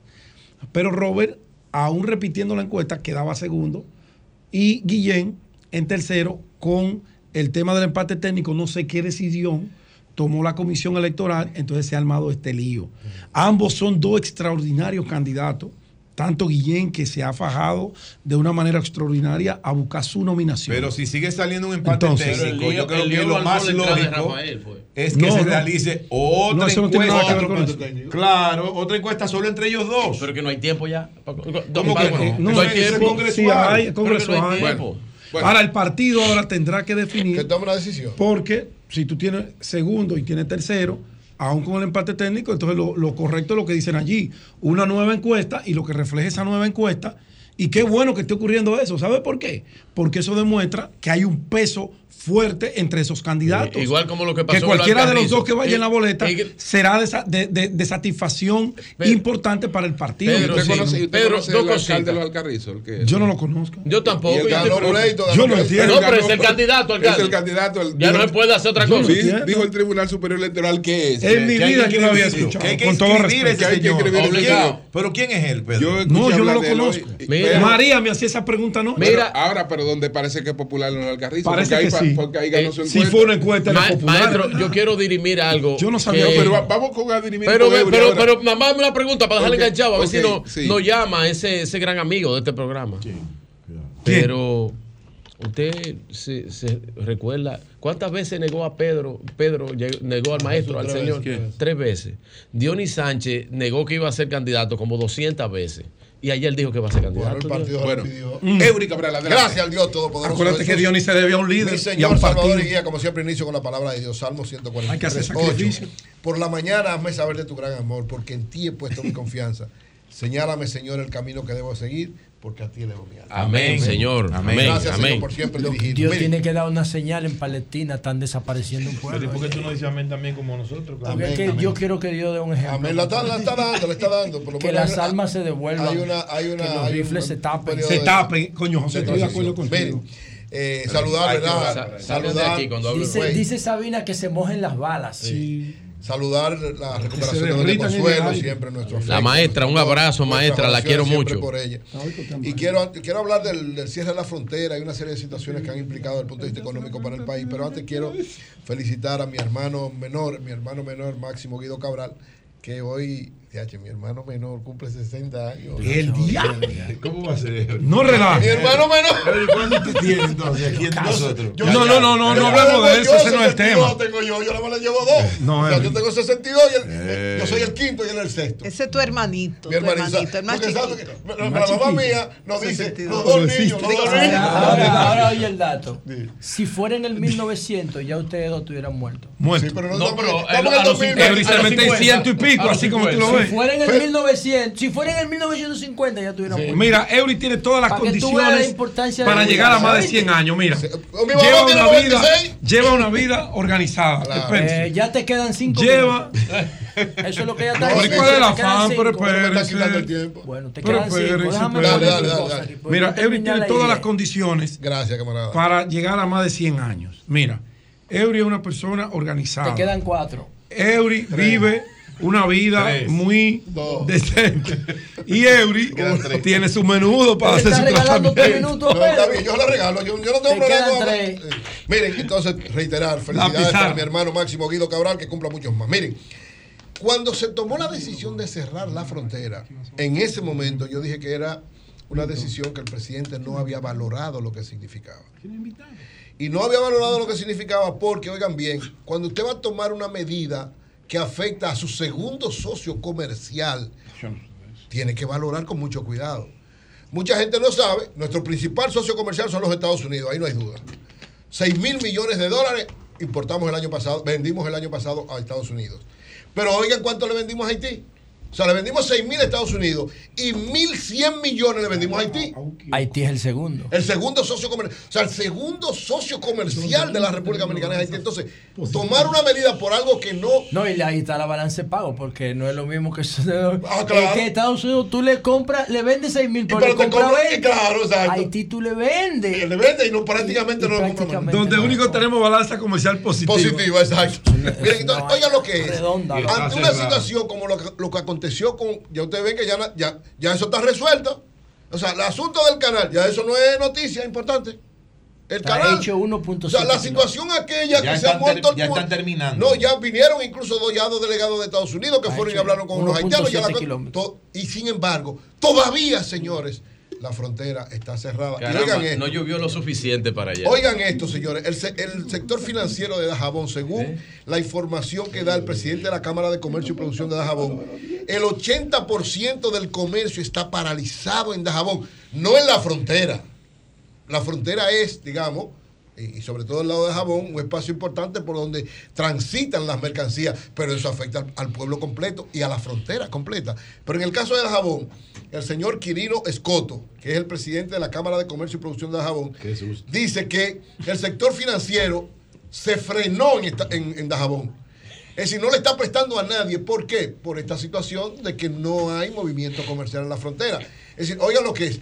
No hay movimiento comercial, por lo tanto, quienes producen y quienes compran no tienen. Pero además, el sector financiero, los bancos dejaron de prestarle a todos los comerciantes, a todos los productores. ¿Por qué? Porque como no hay un movimiento comercial, no hay garantías de pago, según ellos, para los préstamos que se puedan establecer. Entonces, señores, esto, de alguna manera, yo siempre lo he planteado, en el caso de la frontera o en el caso de cualquier sector que usted afecte, esto de manera directa tiene que ver con el desarrollo de la economía, con el crecimiento de la economía, con el aumento de la producción de bienes y servicios y por tanto del Producto Bruto Interno de la República Dominicana. Pero lo más importante, usted no, no mire la cifra. ¿Qué significa eso? Eso significa que la miseria, que la marginación, que la falta de condiciones para vivir de mucha gente que negociaba o que negocia con el mercado haitiano está siendo afectada de manera directa. Porque no es nada más, aquí estamos hablando del área eh, financiera, es decir, el sector formal de la economía. Pero imagínense, si eso es en el sector formal, que está frenado un 80%, imagínense al sector informal. El sector informal, seguro, señores, que si se mide las últimos, los últimos meses en la frontera, los niveles de Ya. marginación y pobreza han crecido de manera extraordinaria. Ya te venció el tiempo, dice aquí. No, no se me ha vencido, pues recuérdame que voy a dar un tres minutos. Tranquilo, no te preocupes, la, la productora sabe lo que dicen en este momento. Entonces, ¿qué, qué sucede bien. con esto? 1.100 millones de dólares que eran parte del producto importante que nosotros teníamos con esta negociación con Haití, se van a perder una parte importante de esos 1.300 que tuvimos el año pasado, se van a perder en este año. Y por vía de consecuencia, oigan bien, oigan el drama final de la economía dominicana, que creció hasta septiembre en 1.3%, que lo que fue el, el- el Black Friday, que tradicionalmente era un impulso importante de la economía, no tuvo significación. Y la frontera, Digo, que hoy- también... hoy es Cyber- Cyber Ya tú tienes los números del Black sigue- Friday. El Sí, Black el Friday sigue Friday- hasta hoy. Sí, es no, pero- Cyber Monday. no, hoy- ahora hoy tú se vende más que el viernes. Yo no lo tengo, yo lo estoy buscando. Lo cierto es que el Black Friday ha sido, lamentablemente, lamentable, uno no quisiera que fuera así, pero por varias situaciones no ha sido el impacto que tenía que ser. Y ahora con la frontera, imagínense eso. ¿Cuál La- es el temor ahora? causa. Oiga, finalmente el temor, ¿cuál es? Tres elementos importantes. Ni Black Friday, ni comercio en la frontera, y ojalá que con las navidades no pase lo mismo, porque evidentemente que esto va a ser un golpe mortal para la economía. Todos esperamos que crezca más de un 2%. Ah, Ustedes vieron que aquí dijo Magín, Magín Díaz que las expectativas eran de un 5, bajaron un 4, un 3 y ya están alrededor de un 2, 2.1, 2.2. Si las navidades tampoco son tan impactantes para la economía, ojalá que nuestra economía no crezca por debajo de un 2%. Cambio y fuera. Francisco Guillén aquí está Ah, ese en, la amigo mío. línea, en la Ah, línea en la línea, telefónica. Vamos a ver qué es lo que pasa con la candidatura de Guillén aquí en la circunscripción número uno del Vamos Distrito. Nacional por la Fuerza del Pueblo. Buenos días. Guillén, ¿cómo estás? Muy buenos días, don Julio, nuestro querido coordinador de las mañanas. Buenos Gra- días a Nayib, a Pedro. Un abrazo, a hermano. A don Eury, a María Elena y a todo el equipo que le acompaña. Guillén, ¿Cómo dime qué es lo que te quieren hacer, Guillén. No, don Julio, mire, yo creo que conceptualmente debemos iniciar con las cosas de manera correcta. Ok. Fuerza del Pueblo no le quiere hacer nada a nadie. Fuerza del Pueblo es un partido que se guía por la institucionalidad y el respeto a la Constitución. Por eso nacimos. Ahora bien, los procesos de selección de candidaturas, los procesos preparativos para las elecciones, siempre son procesos donde hay personas que eh, obtienen un objetivo que persiguen y otros que no. En este caso, en este caso, y quiero decirlo con el mayor respeto y la mayor prudencia que manda la institucionalidad de mi partido, lo que ha sucedido es lo siguiente, que escuché que estaban comentando el viernes y que están comentando en el día de hoy. El, el proceso de selección de candidaturas en el Distrito Nacional, particularmente en esta circunscripción, se tuvieron que realizar tres encuestas. Y ojo, en los detalles es donde se marcan las diferencias muchas veces. Se realizaron tres encuestas porque la primera, eh, que se hizo a la par de las demás, de las demás demarcaciones, fue anulada por la Comisión de Justicia Electoral del partido tras haber sido impugnada por varios de los demás precandidatos. Ninguno de los que obtuvimos los primeros lugares. Esta primera encuesta que fue anulada por una orden, por una ordenanza de la Comisión de Justicia Electoral se tuvo que realizar nuevamente y se realiza una segunda encuesta. ¿Qué pasa en la primera encuesta, don Julio? Y cre- creo que es importante hacer la precisión, porque ahí está el detalle, que la segunda y tercera posición de la encuesta obtuvo un empate y eso no se ha querido decir. Nueve puntos versus siete puntos, una diferencia de aproximadamente dos puntos porcentuales. ¿Y qué dice la resolución 30-23 de la Junta Central Electoral? Que el margen de error entre dos precandidatos debe resolverse mediante una convención de dirigentes u, o otra nueva encuesta a realizarse por la orden de los órganos o autoridades competentes del partido. Sí. Bien, esa no fue la razón por la que se hizo la segunda encuesta, sino por las impugnaciones. Ahí hay un empate entre el segundo y tercer lugar, lo que significa que dos candidatos obtuvieron el segundo lugar en esa encuesta. Ahí no había ningún sólido segundo lugar, como se ha querido ir diciendo. Ahí lo que había que aplicar el reglamento de la Junta. Bien, que por supuesto, y las y las eh, las disposiciones reglamentarias de, eh, de la Comisión Nacional Electoral del partido. En la segunda encuesta se da una situación todavía más interesante.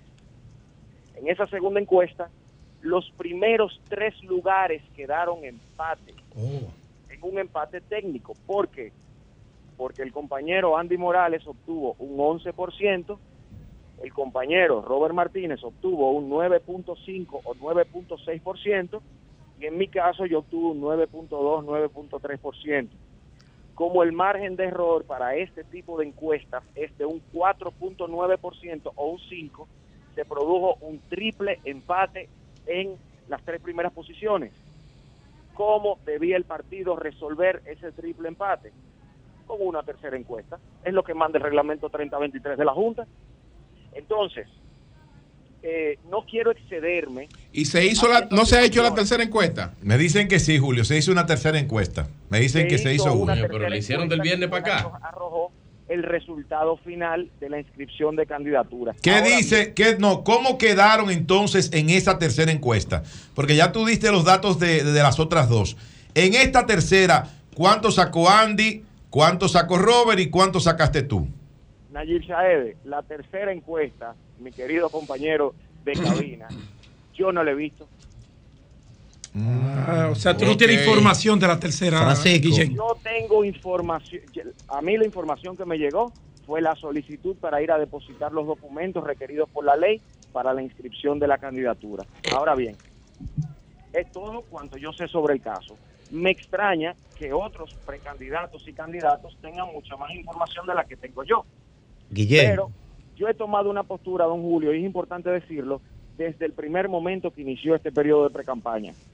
Mi postura es de prudencia, esperando que mi Así partido es, así debe ser. haga las determinaciones del lugar antes de yo salir a emitir opiniones vi- Escúchame, Virgilio, ah no, que Virgilio no le iba a decir eso.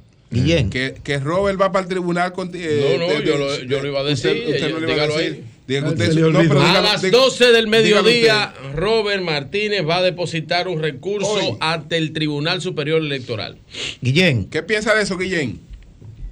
Bueno, yo lo que pienso es que el compañero Robert, un compañero valiosísimo a quien le profeso toda mi admiración y respeto, tiene derecho de ir a buscar Claro. tutela de los derechos. Claro, el que derecho le posee. asiste. De modo que eh, utilizar una de las vías que está habilitada por nuestra constitución y por las leyes, yo entiendo que es un procedimiento completamente normal, que lo agotará él como lo han agotado otros y lo agotarán otros posteriormente. Guillén. O sea, que, que vaya a tutelar sus derechos. Me parece Y- interesante porque me parece que es un ejercicio que parte de la democracia en la que nosotros creemos. Guillén, ¿por qué, ¿por qué si tú señalas que van a hacer una tercera encuesta que tú, o que la hicieron y que tú no conoces los datos, ¿por qué entonces dice eh, tu compañero que cuando él fue a depositar los documentos ahí le informaron que él estaba reservado como, como regidor? ¿Cómo es eso? Ese dato yo no lo tengo y yo no lo sé. Eh, honestamente, no lo tengo y no lo sé, no manejo esa información. Eh, habría que ver cuando se le llamó a él de los organismos correspondientes del partido, eh, qué fue lo que se le dijo. Por esa parte yo no me atrevería a opinar para no especular. Guillén. No sé decirlo. Guillén, fíjate, tú de- dijiste hace un momentito, si no escuché mal, de que tú no conocías los resultados de esta tercera encuesta, pero que te llamaron para que mandaras los documentos para inscribir la candidatura a diputado. O sea que, de alguna manera, te están diciendo que tú Que eres ganaste, candidato, claro. que tú ganaste en la encuesta. Entonces, ¿por qué no dar a conocer los porcentajes que obtuvieron cada uno de los precandidatos de la Fuerza del Pueblo en esa circunscripción número uno? O sea, ¿qué ha pasado? Porque como se conocieron los de las encuestas anteriores, ¿por qué no conocer los resultados de la última? Por supuesto, Nayib, esa es una pregunta importante e interesante. Yo no he dicho que el partido no los ha notificado, no los ha publicado, no los ha Él habló de él. de los interesados. Eso no fue lo que yo dije. Lo que yo dije es que yo no conozco exactamente los números de esa tercera encuesta, Eso porque hay que recordar que todo este proceso se ha dado entre octubre y noviembre y en, las en los últimos 10 días nosotros como equipo hemos estado enfocados en llevar auxilio y ayudas a todos los damnificados de la circunscripción 1 por el tema de la tormenta. El equipo ha estado concentrado en eso. De hecho, tuvimos que apartarnos momentáneamente de esas labores para cumplir con los requerimientos del partido. Sin embargo, nosotros ahora mismo no estamos, eh, digamos, enfocados en estos temas. Estamos enfocados en las necesidades que tienen los sectores más afectados por la tormenta. Quizás, quizás, esa intensidad en los trabajos que hemos tenido en estos últimos 10 días por ocasión de la lluvia es lo que no nos ha permitido estar quizás al corriente de la publicación de estos datos que posiblemente sí están publicados, pero nosotros no nos Bien. hemos fijado en eso. Bueno, pues muchas gracias, muchas Bueno, pues gracias. yo le recomiendo a Guillén. Francisco Guillén, muchas gracias. Yo le recomiendo a Guillén. No Yo, yo- recomendar Una nada. recomendacioncita, Y- y- Guillén. y a propósito, Le voy maestro. a hacer una recomendacioncita. Yo le voy a decir una una recomendación. un maestro. momentito. Rafael Paz viene a conversar Pero- con nosotros. pero vamos a Tengo- hacer una, Rafael viene hoy. sí, pero vamos a hacer una, una Algo recomendacioncita. poderosamente la Ay, Lea, te acordaste. Espérate, una recomendacioncita a Francisco. Francisco. Le quitaste el bloqueo. Francisco. Él te escucha. Yo Francisco. pero espérate, Pedro. Oye, Francisco. no, no, tú me estás está haciendo más señas que un pitch. Francisco, Pedro, Pedro, Robert. Robert va a las 12 del mediodía. Francisco, ve tú también. Mire, ve No, tú y Francisco lleva se tu va a recurso. inscribir. Mire, maestro. Él, él le pidieron los papeles. Maestro, No, claro, no tiene claro, que ir. claro, claramente. No, pero en Claramente, 24 horas lo desmontan. los resultados ya. Mira, mira ya, mira cómo está Luis Carrizo eh, con la, la fuerza del pueblo, con un sabes- candidato que ni sabes- Pedro lo conoce. ¿Cómo se llama el lo- candidato lo- Luis Carrizo? ¿Sabes Pedro? lo Pedro no, nadie lo importante? conoce. ¿Qué es lo yo qué sé, hermano. Tú sabes que lo importante de este debate que se ha generado en diferentes territorios por el tema de las candidaturas de los compañeros. Sí, dime. El interés que hay en un partido. No, no, no, relaja. Pedro, Pedro, Pedro, una pregunta. Pedro, Pedro, hay una pregunta. No, pero este un relajo. Pedro, Pedro, una pregunta. Pedro, una pregunta. No, pero déjame terminar la pregunta. El interés que hay. Cuando tú ves candidatos disputándose, yendo Eso a tribunales por ser candidato. Es porque hay posibilidades, de ganar, la plaza. Si no, usted suelta su enmienda. Bueno, entonces, ¿me yo Eso es lo importante de Ramírez, el interés o, de la fuerza del pueblo está generando a lo interno y a lo externo. Dos cosas, don Pedro. Es el candidato. Eso es lo que tú don estás diciendo. Le cambia sí, don Pedro, yo, no, puedo conocer todos los candidatos a nivel nacional de la fuerza. Don Pedro Jiménez. Dos cosas de su partido, dos cosas, dos preguntas.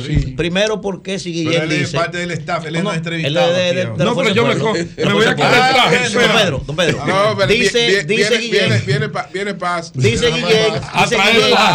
Dice Guillén que la segunda encuesta los tres quedaron empate y no hemos visto a Andy Morales con este, con este asunto, ¿verdad? Además lo vemos a, Es que el que queda primero no tiene que pelear con nadie. No, no, pero estaban en empate, él dijo en la segunda, había que no, Andy ha ganado no se saben los, resultados. La tercera no se sabe. Y segundo, maestro, respóndame esta pregunta. Vamos a ver. ¿Qué hay de cierto en que doña Lourdes Josefina Aibar de Cerulle ah, sería la, la compañera de boleta de Domingo Contreras para la alcaldía? ¿Qué hay de cierto en eso? Bueno, primero te contesto, Lourdes Josefina Aibar, mi amiga, al igual que su esposo Elías Cerrulle, eh, tiene abrazo, una reserva como diputada un abrazo, y como candidata a la misma posición sí, en la circunscripción número 2. Que entendido Ahora, que Camilo. Pero perdón, se anunció, usted no se llama Pedro Jiménez. Se anunció, no, pero al amigo, pero al amigo Cruz. Pero perdón. Pero Domingo Contreras es candidato hay, del hay, PLD o de la Fuerza del Pero Domingo, de, de, los tres. Yo te lo dije, Ahora, preguntar, de los, de los, yo te lo dije, preguntar, ¿ves? ¿eh? Yo te lo dije. Lourdes Cerrulle, ojalá que Domingo Contreras.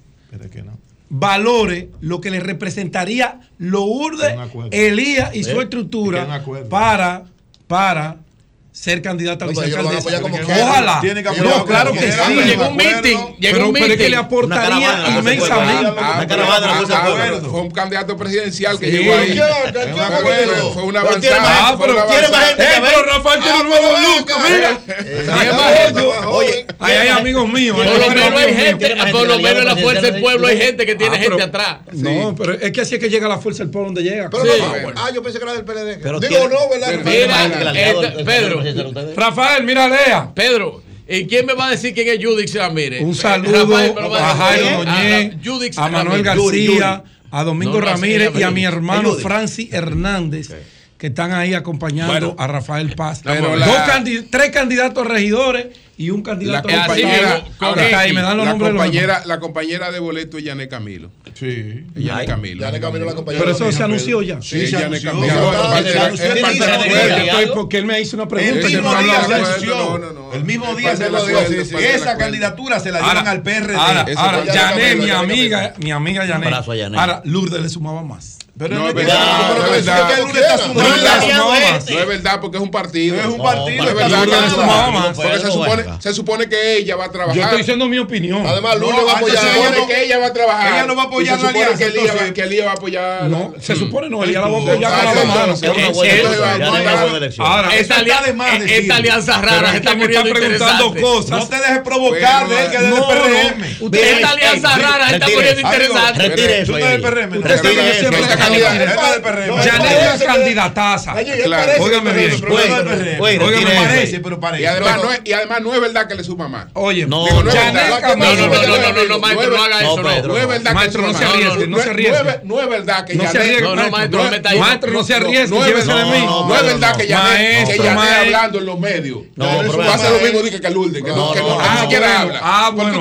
Ahí hay un elemento importante a tomar en cuenta. Yané suma muchísimo. Ahora, ahora tú- tú ya no sabes va a que liderar, Yanet peleando en los Escucha esto, escucha Estoy de acuerdo. Ahora, ahora, ahora, la veteranía de Elías. No, Pero no es profesor, Elías. no, Elías, perdón, pero ya lo tienen de aliado. perdón. Ya lo tienen de Pues aliado. estamos evaluando cosas. yo no Ahora- estoy- ahora, las Pedro, dos son buenísimas. Ahora, Pedro, ¿usted cómo quiere sacar esos votos de ahí? ¡Cuidado!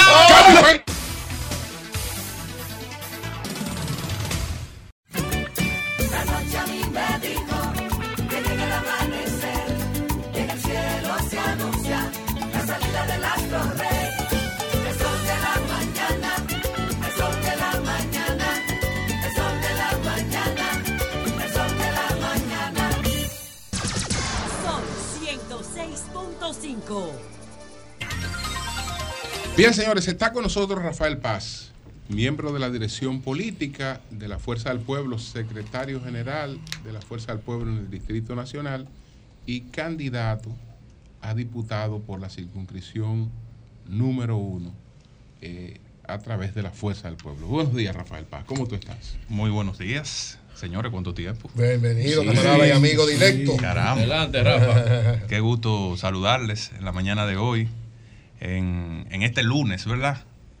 Aquí estoy, pero no ando solo como ya ustedes han establecido, sino que ando acompañado con una gran delegación de la Fuerza del Pueblo. Coño, sí, tiene una O mejor delegación. dicho, con una delegación selecta. Selecta, porque, porque es inmensa. Cualitativa. cualitativa. Cualitativa, Me cualitativa. acompañan una cantidad importante de candidatos a diputados y a regidores y dirigentes de la Fuerza del Pueblo en toda la geografía del Distrito Vamos, Nacional. vamos a hacer mención antes de que comience la entrevista con la anuencia de don Julio, de estos grandes amigos y compañeros que acompañan a nuestro miembro de la dirección política. Digo nuestro, porque ustedes saben que yo soy miembro de la Fuerza del Pueblo, de la dirección central.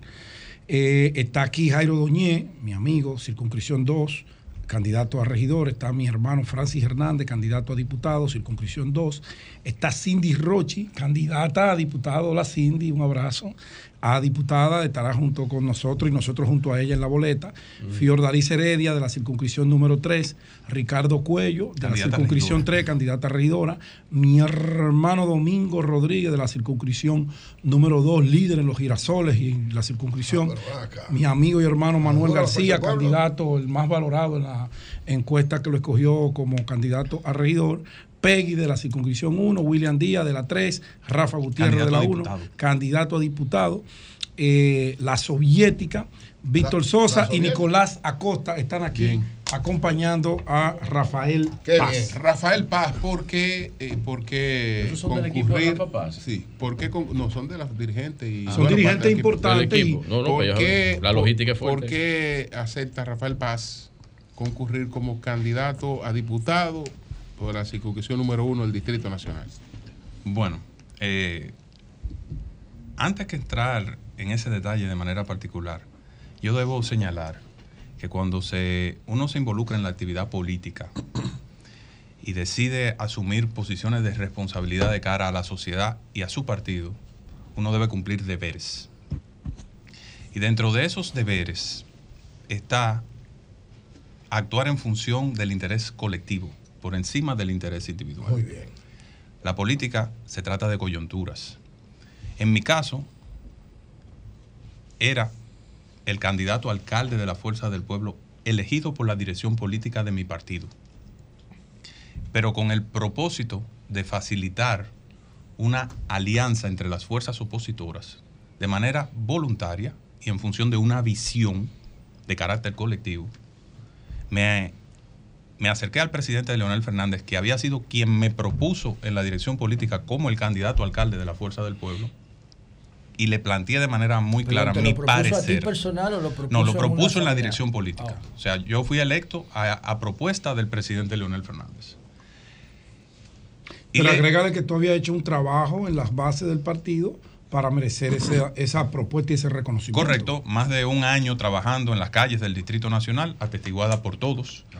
Eh, y un crecimiento de la fuerza del pueblo desde nuestro ingreso a la organización de un 17% hasta un 35%, a un tra- hasta un 35% como marca política en el Distrito Nacional como resultado de un gran trabajo colectivo donde liderazgos diversos coadyuvamos esfuerzos para el posicionamiento de esta organización. Y como resultado de eso y de una realidad electoral, nosotros fuimos sel- seleccionados por la dirección política como candidato a alcalde. Sin embargo, en esta coyuntura, todo está por encima de los intereses individuales y de las aspiraciones particulares. Y en función de eso me acerqué donde el presidente Fernández y le externé mi parecer sobre la importancia de llegar a un acuerdo y una alianza profunda que superara los pequeños territorios y que llegara a las grandes plazas. Y que si el sacrificio tenía que ser la candidatura a la alcaldía, pues nosotros estábamos en toda la disposición de ser el cordero de ese sacrificio. Y hoy la oposición cuenta con una alianza robusta que la coloca con todas las posibilidades, y diría yo más que las posibilidades, con la certeza de poder ganar las elecciones el próximo febrero y el próximo mayo de manera contundente. Y nosotros, eh, en función de ese trabajo tenemos hoy una valoración importante. Según ha proyectado el partido, nuestra entrada a la boleta en la circunscripción 1 podría hasta garantizar lograr tres diputaciones en la circunscripción.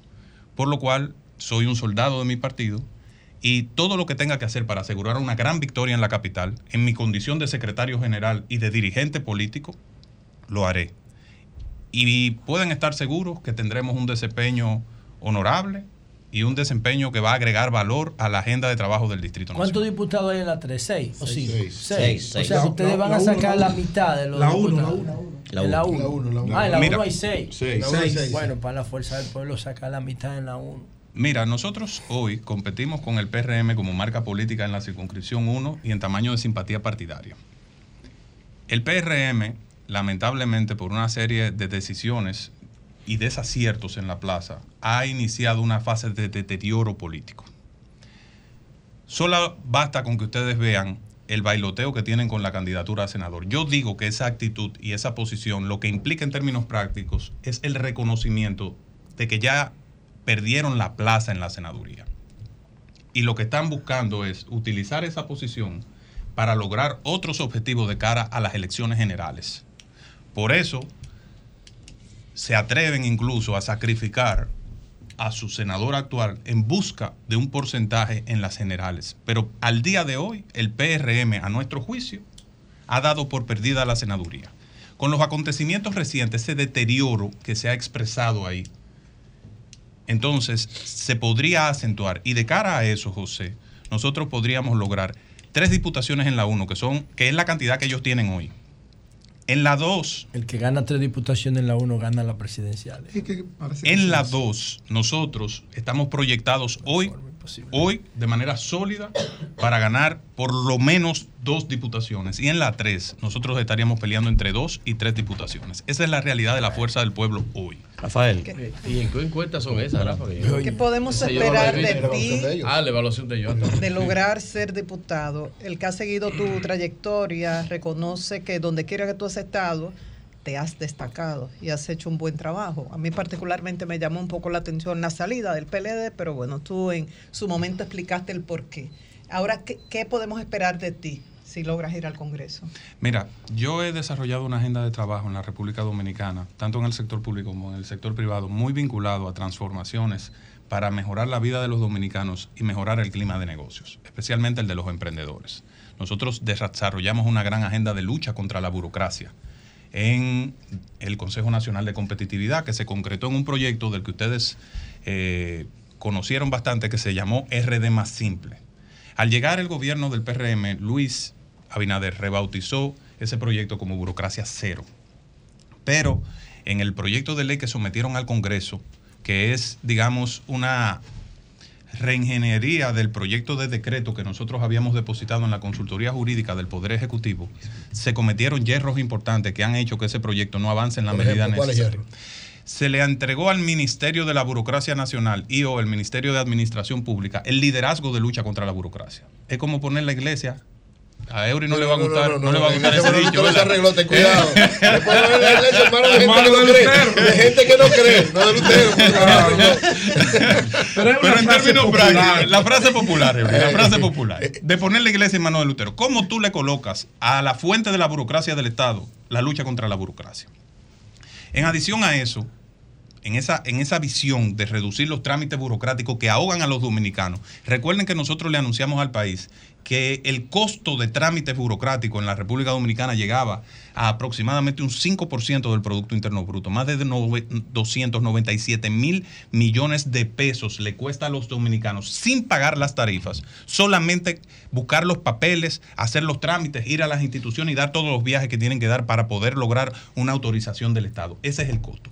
Nosotros tenemos un compromiso con reducir eso en un 60% y lo vamos a hacer corrigiendo ese proyecto de ley de burocracia cero para mejorar eh, temas, ese tema sustancial, para hacer fácil pagar impuestos, para hacer fácil los trámites ante el gobierno, las licencias, las autorizaciones, sin perder la capacidad del Estado de poder garantizar los resultados. En adición a eso, tenemos un compromiso con tres proyectos de los cuales nos abanderamos eh, en nuestra candidatura a senador pasado. El primero es uno que toca mi corazón y que se lo he expuesto al país de manera clara, que es una modificación a la ley de protección a la persona envejeciente para crear, para modificar lo que es el consejo de la persona envejeciente y crear un instituto que acompañe a los abuelitos en su alimentación, en su recreación y en temas vinculados a la salud. Otro proyecto esencial nuestro será el de, ustedes saben que todos los dominicanos tenemos que pagar un impuesto que resulta realmente oneroso para muchas personas, que es el IPI. El impuesto a la propiedad inmobiliaria. Eso es tomar prestado para pagar un impuesto que tú no sabes si te lo vas a ganar. Correcto. Entonces ese impuesto, aunque muchos alegan que es progresivo, yo le puedo decir que hoy está penalizando a muchas personas que compraron sus apartamentos hace 30 años, que hoy están pensionados, por ejemplo, y no cuentan con los que tienen que pagarle una renta al Estado por un apartamento que no es suntuario, principalmente en la circunscripción 1 del Distrito Nacional. Un apartamento de tres habitaciones, dependiendo la zona, que tiene 30 años de construido, ese, esa, ese- esa pareja que vive ahí o esa persona sola, en un apartamento que no tiene ascensor, que, que es un apartamento viejo, por el costo solamente de la ubicación, hoy tiene que pagar un impuesto de propiedad inmobiliaria que para mí es injusto, cuyo umbral es 9.8 millones de pesos. Aquí en la capital y principalmente en la circunscripción 1 del Distrito Nacional, ese umbral hay que aumentarlo y llevarlo por lo menos a, o sea, que la extensión llegue a 15 millones de pesos para que haya un reconocimiento de esos casos. Y en el caso de personas que están jubiladas, no es justo que el Estado le imponga un costo sobre el pago de su vivienda. Y nosotros planteamos en ese caso, en personas jubiladas cuyo único ingreso es su pensión, que le sea eh, exonerado ese, ese Rafael, impuesto. y el anticipo. ¿Qué tú opinas del anticipo que tiene condenado a las pymes? Yo he combatido desde el inicio de mi carrera pública el anticipo. Lo hice como vicepresidente ejecutivo del CONEP. Tratamos de llegar a eh, conversaciones importantes con los gobiernos en ese momento. Estoy muy feliz y me he convertido en el abanderado principal dentro de la Fuerza del Pueblo de la propuesta del doctor Leonel Fernández de eliminar el anticipo y de sustituirlo por un mecanismo de, novedoso de financiamiento Pero, al Estado Leonel a través no del Banco de Reservas. Pero hay un proyecto de ley que sometió puso, el bloque de diputados del Partido de la Liberación Dominicana Abel y su Martínez candidato. Abel Martínez está depositado en el Congreso. Está depositado. Qué bueno para que- eliminar el anticipo depositado a mediados de este año. O sea, Nayib, qué bu- qué bueno, ¿por qué no sumarse a esa Qué iniciativa? bueno, qué bueno que en la oposición, que en la oposición coincidimos con ese tipo de iniciativas. Y eso me asegura a mí que cuando trabajemos ese proyecto vamos a lograr el apoyo Juan de toda la oposición. Jiménez trabajó ese proyecto. Rafael, mira, adelante. Mira, esta conversación la tuvimos en junio pasado, tú lo recuerdas perfectamente, en la que yo era abanderado de que tú corrieras como diputado nacional. No sé, no sé si la recuerdas, duramos casi dos horas Tú has hablando. cambiado mucho después de ahí. No, no, no, es que las circunstancias cambiaron. No, ¿y tú? Para que se pierda el hombre que se pierda la tu hermano Manuel Cruz está en contra de que tú seas diputado por la circunscripción número uno. ¿Y por qué, mijo? Pero él sabe por qué, somos hermanos, ¿sabe por qué? Yo estoy convencido de que los, de los actores políticos del futuro de este país, tú estás en ese listado. ¿En cuál lugar? Yo no sé, pero yo sé que tú estás en ese listado. ¿No te preocupa partiendo de esa premisa que ahora tú vengas a competir con gente que te estaba apoyando en la circunscripción número uno, a generar fisuras, con gente que tú vas quizás a necesitar para el mañana? ¿Eso no te preocupa? Mira, Manuel, te voy a decir algo. Te lo voy a responder desde dos perspectivas.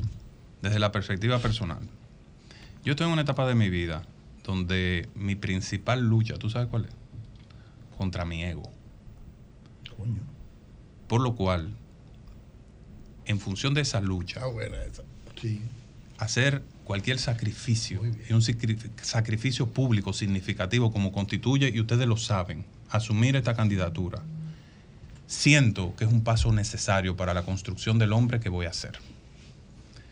En segundo plano, yo te dije y le dije al país que yo tengo una responsabilidad de cara a mi partido.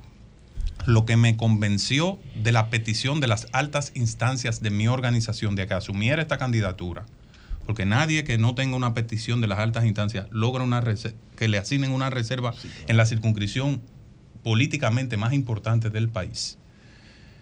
Fue el hecho de que nuestro posicionamiento en las encuestas, y ustedes pueden pedir la de todos los partidos, Virgilio que es encuestólogo, lo podrá afirmar. Nosotros nos colocamos a la cabeza de las preferencias No, no, no, que encuestólogo. para esa posición. Y eso asegura que el voto de la fuerza del pueblo no se disperse. Porque yo les voy a decir algo. Hay que reconocer que los partidos han ido construyendo perfiles muy interesantes. Y tanto el Partido de la Liberación Dominicana como el PRM tienen excelentes perfiles en la circunscripción 1. Pero nosotros aseguramos la consolidación del voto pueblista que va a beneficiar a varios de mis compañeros. De esta candidatura, los demás candidatos también se van a beneficiar. Y esa visión colectiva es la que me ha hecho asumir este compromiso. Eh, bueno, Rafael Paz, tú conoces muy bien las intríngulis eh, y los intereses eh, que hay en el empresariado. Eh, evidentemente, yo creo que la primera opción del empresariado eh, es jugar a la continuidad, porque es lo más, lo más cómodo para el empresariado, el que un presidente tenga más de un periodo. Y siempre han apoyado, eh, casi siempre han apoyado eso, que un presidente gobierne más de, más de un periodo. Sin embargo, hay otras cosas de por medio. La semana pasada, por ejemplo, se dio una aparición que fue la aparición del señor Felipe González. La gente cree que él salió a tratar los temas que él enfocó en el periódico. Eh, eh, pero en, ese enfoque aparecían ahí dos grupos empresariales coaligados, eh, planteando que aquí estaban ellos. Y, ese, y, es, y eso yo sé que tiene relación con lo que inicia hoy en el Consejo Nacional de la Magistratura, entre otros temas, porque hay varios intereses, pero, pero hay mensajes para, para ahí. ¿Tú crees que esta- estas cuestiones pudieran eh, alterar esa estructura de apoyo que hasta ahora parece favorecer ampliamente al presidente Luis Abinader por parte del sector empresarial? Mira, si hay algo que, tener- que hay que tener claro siempre, es que el sector empresarial dominicano apoya a los gobiernos por regla general. Más que a una figura en particular, su apoyo es hacia el presidente de la República. Se llame Luis Abinader, se llame Leonel Fernández, se llame Danilo Medina, y he mencionado los tres últimos presidentes. Siento que pensar que eso es un apoyo político pudiera ser un, una lectura más allá de lo que tradicionalmente ocurre. Luis ha gozado por su vocación de, digamos, sus vínculos personales, que no hay que negarlo, de una muy buena relación Sí, con el como empresariado. Sin embargo, siento que el sector empresarial gira en función de lo que determinen en gran medida las, digamos, las mediciones, las circunstancias. Yo sé que en el empresariado, y lo digo con certeza, porque en este tipo de casos, cuando yo digo que la burra es valle porque tengo los pelos en la mano, como decía un legislador amigo mío, sé que hay un nivel de confianza importante en los sectores empresariales fundamentales hacia, en este caso, el doctor Leonel Fernández, quien ha sido presidente de la República en tres ocasiones y ha garantizado el crecimiento de manera sostenida, la estabilidad y el desarrollo de importantes sectores económicos. En este caso, el factor desconfianza no va a operar eh, en perjuicio de, de- de nadie, porque hay una confianza hacia el candidato puntero de la oposición, que en este caso es el doctor Leonel Fernández.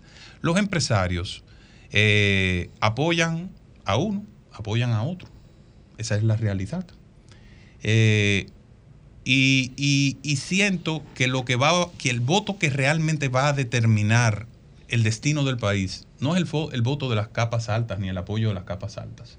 Es el voto de las clases populares que ha sido golpeada de manera sistemática por una situación económica difícil y no ha encontrado en el gobierno la solidaridad suficiente y la empatía y la, vamos a decir, ese enfoque de las políticas públicas hacia las clases más vulnerables y más necesitadas. Y ese dolor está ahí. Y ese dolor que es silente, porque todo el mundo cuando van a encuestar, mucha gente cuando van a encuestarlo tiene el temor, por ejemplo, de que eh, el programa social de que se beneficia pueda ser afectado por, el, por lo que dicen las encuestas. Entonces, esa masa silente se va a imponer en las próximas elecciones y vamos a tener un resultado que va a fa- favorecer a la oposición. Lo único que evitaba que la oposición llegara al gobierno, señores, era un factor de carácter político, que era la división que existía entre el, en el polo opositor. Esa división. Manuel Cruz siempre decía, antes, ¿verdad? Decía, Yo quiero que la oposición lleve, llegue a un acuerdo, aunque sean jaquimeyes. Porque ese solo acuerdo va a producir una fuerza, una fuerza, una sinergia tal que va a generar un razón. gran, un gran, una gran compactación general. Tuvo razón. Fíjense No que primero se llegó a un acuerdo parcial en pequeños lugares, pero la fuerza magnética entre los compañeros, tanto de la Fuerza del lo- Pueblo como del Partido de la Liberación Dominicana, fue el que impuso a la dirección de ambos partidos una mayor La alianza necesidad. que se va a incrementar, y ustedes lo saben, esa, esa alianza que se anunció hace días, le faltan territorios Claro, por completar. No le digas eso Van a desmontar Marín. Ustedes van a desmontar Marín. Yo tengo, yo tengo tanto nerviosismo Vamos, que dije el, el viernes, la semana pasada, que numéricamente hasta ahora eso no ha hecho nada. Rafael. Y lo que demuestra una habilidad. Y lo más importante de la alianza, le voy a decir algo muy importante en la alianza. Yo el abrazo al borracho. Mi reconciliación de alma profunda, política, personal, de amor, No, no me digas. no. E- Esa era mi pregunta. No, o sea, no, para ti, Rafael. con Ay, Rafael. ay. la persona Ay. que yo más quiero en el sistema político dominicano. El secretario general. El que me crió Claro, su- desde su padre político, maestro, como se Mi padre Silencio, de, corazón, más que político, porque mi carrera política es una construcción, y lo ha dicho él, una construcción de mi propio esfuerzo. Charlie Mariotti, que es la Esa es la persona, noticia. que es la persona, que es la persona que yo más quiero. Yo qui- mira, yo puedo querer a alguien igual que a Charlie, pero más que a Charlie, yo no creo que yo quiera a alguien. Solo a mi abuelo y a mi abuela, don Fello Paz y doña Margot Cordones, que en paz descansen. Pero Charlie es la per- un- yo a Charlie lo quiero como no quiero a nadie. A mi hijo David quizá. Quizás. Entonces la alianza te permitió esa reconciliación. Sí, correcto. ¿Y cómo se dio? ¿Cómo, cómo fue eso? Eso se da ¿Algunos natural, se da natural. Eh, Rafael, a propósito de eso, porque precisamente esa da parte de la pregunta, pero no, eso fue- no solo fue con Charlie, tú tuviste una situación, digamos, especial, porque era una de las figuras emergentes, importantes, trascendentes, que tenía mucho futuro político en el PLD, miembro de su comité político y bueno, candidato a senador, una serie de elementos que mucha gente entendió que era difícil que tú pudieras deshacerte de esto para irte a un partido que acababa de nacer, una serie de situaciones, y dejaste alguna situación, aparte de la de, de la de Charlie Mariotti, además es un asunto hasta familiar. no Pero con los demás, ¿Verdad? este acercamiento político te ha servido también para pasar balance, cuentas y pedir perdón a gente con la que tuviste situaciones difíciles. Mira, yo no creo que yo tenga que pedir perdón, porque yo tomé una decisión política en función de una visión. Mi visión era que la vía para que la oposición llegara al gobierno era Leonel Fernández. Y siento que las circunstancias han evolucionado de manera favorable a esa visión No te que yo tengo. Yo pagué un precio por abandonar el Partido de la Liberación Dominicana. Yo no me fui al gobierno, yo tenía ofrecimientos para entrar al gobierno dominicano, al tren gubernamental en una posición de primera línea. Bueno, Julio, cuando yo me fui dijo aquí, yo, yo le recomiendo que se vaya al gobierno, porque él sabía, él sabía de qué eran, capaz, qué eran capaces de ofrecerme para... Como para se llevaron a muchísima gente. Correcto. Sin embargo, yo opté... Que también estuvieron Yo en el opté, yo opté, y no le guardan el mismo yo rencor. opté por mantener una No sé carrera política sana, porque no soy un oportunista. Yo estoy trabajando un espacio político serio en función de una visión. Y ese precio que pagué de abandonar mi partido de 24 años, en el que comencé en Monteplata, porque a veces estos capitaleños de, de- de- de- en el nivel político de siempre, porque que no conocen la realidad de los pequeños pueblos, no le conceden el mérito al que trabaja sus primeros años en un pueblo pequeño. Yo comencé en un pueblo pequeño, que era Monteplata. Eh, y abandonar el Partido de la Liberación Dominicana fue un gran, un paso difícil para mí. Como tú señalas, me fui a un partido que en ese momento era un partido que se percibía más pequeño. Y fui a trabajar y a construir. Hoy la Fuerza del Pueblo muestra, solamente en la capital, la Fuerza del Pueblo tiene más de 500 direcciones medias más de 4.600 direcciones de base y en su padrón, que es un padrón auditado con controles y seguridad, tiene más de 225.000 miembros. Pedro le puede dar a ustedes fe y testimonio de lo difícil que es completar un comité de base ahí. Entonces, esa decisión tuvo un costo. Y yo sabía, Eury, mira, se decía muchas veces, en el caso, en el caso nuestro, se comentaba de que estábamos en una posición rígida con, un- con temas de candidatura. Yo dije muy claro y lo dije en un programa hermano de este programa que está en Rumba, donde estaba Manuel en ese momento, que yo no tenía obsesiones con candidatura, que si tenía que ser candidato a senador, iba a ser candidato a senador, candidato a alcalde, candidato a alcalde, y si tenía que quedarme solo para que Leonel fuera presidente, y ese iba a ser mi rol, yo asumía ese rol. Ahora, nosotros tenemos un posicionamiento en la plaza. Las dos figuras principales en términos numéricos de la fuerza del pueblo en esta plaza, duélale a quien le duela, es la realidad, míralo. Son Omar Fernández y Rafael Paz. Rafael. Esta coyuntura favoreció en términos políticos a Omar Rafael. y favoreció en términos políticos a Domingo. Y yo voy a hacer todo para que ganen ambos. Pero tú tienes Y- una ventaja, porque tú puedes ganar y ellos no. Y estamos trabajando, Al final tú vas a ganar. y aprovecho Al para decirlo, él- mi él- él visión, tiene posibilidades. mi visión, Y ellos no tienen ninguno. mi visión como secretario general de la capital, ganar. que Rafael. estoy buscando eh, unificarla entre mis compañeros, que nosotros seamos el repo- los responsables del 70% del voto de Domingo Contreras a la alcaldía. Rafael, pues, oye sí, bien. finalmente ahí. Rafael, cuando tú te fuiste del PLD, yo recuerdo en un momento, yo creo que solo Manuel Cruz fue la única persona que salió a defenderte. Pero ya están juntos Te, otra vez. perse, no, perse. Te mataron. De todo se dijo de Rafael. Tú perdonas a esa gente hoy, sobre todo a los PLDistas, Rafael, que se dijo de todo de ti. Tú hoy tienes en tu corazón perdón para esa gente. El precio del liderazgo es el vituperio. Eso enseña la palabra. El oro se forja en el fuego. Nada de lo que se pueda decir de mí en algún momento particular en función de una coyuntura, yo me lo tomo como algo personal. Es parte del proceso político.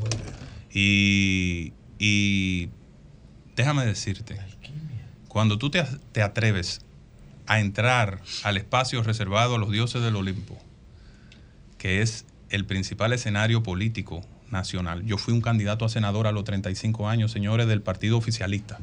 Entré al órgano de dirección de, del PLD y luego al órgano de dirección de la Fuerza del Pueblo. Eso tiene un precio, Manuel. Entonces, yo lo he pagado ahora. ¿Tú sabes lo que me gratifica y qué es lo que yo veo realmente?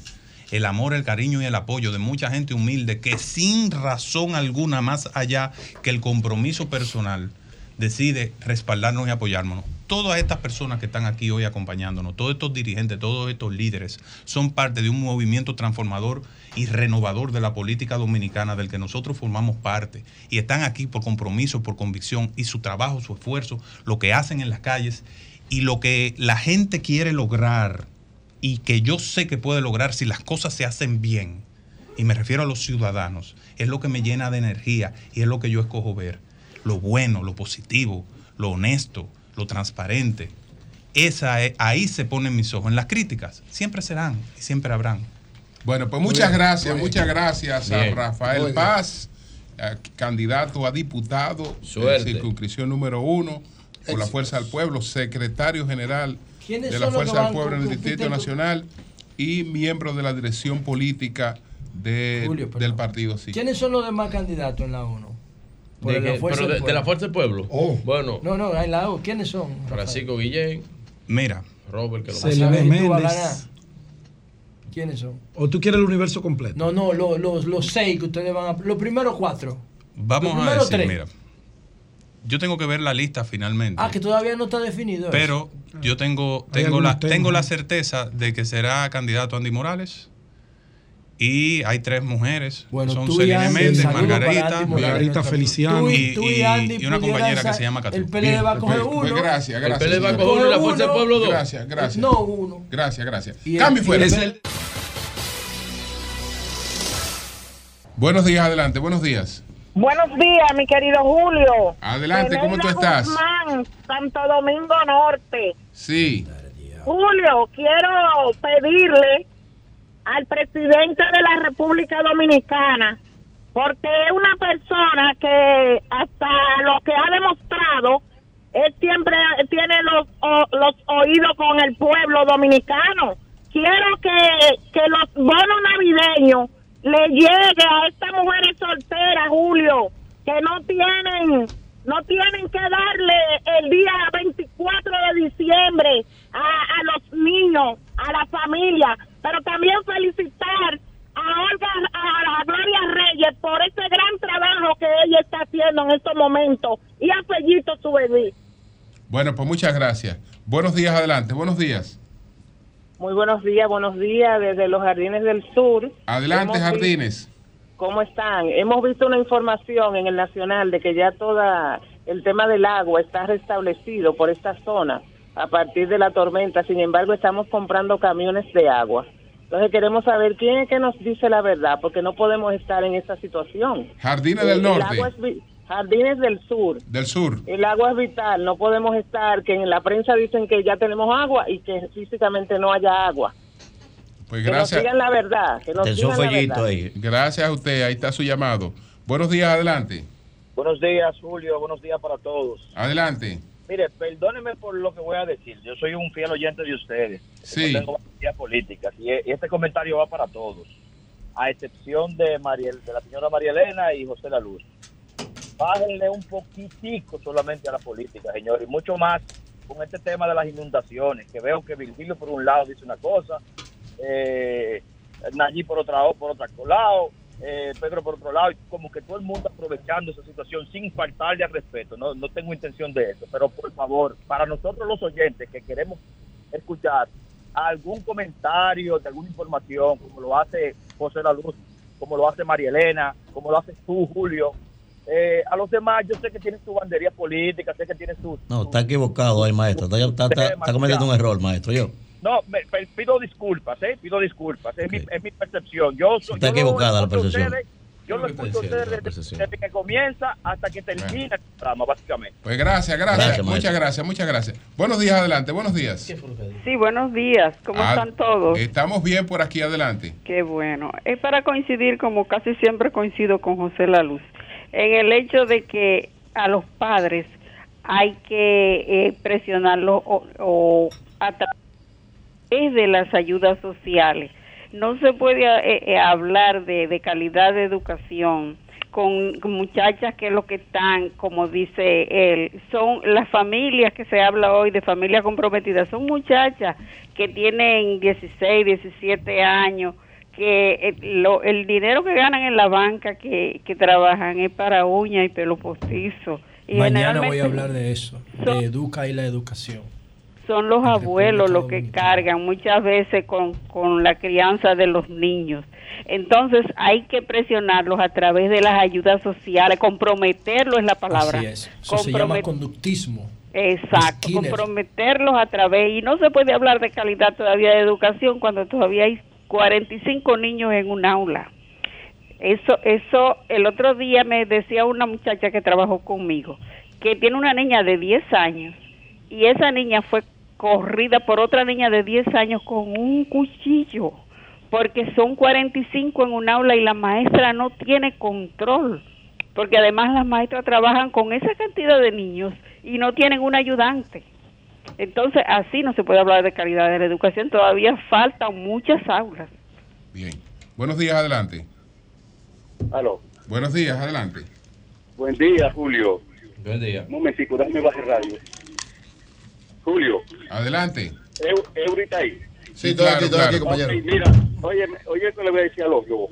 Ustedes fueron de la gente que más apoyaron, elogiaron y propulsaron a, a- al señor del defensor del... De, A del Pablo pueblo, Ulloa. ¿eh? A Pablo Ulloa.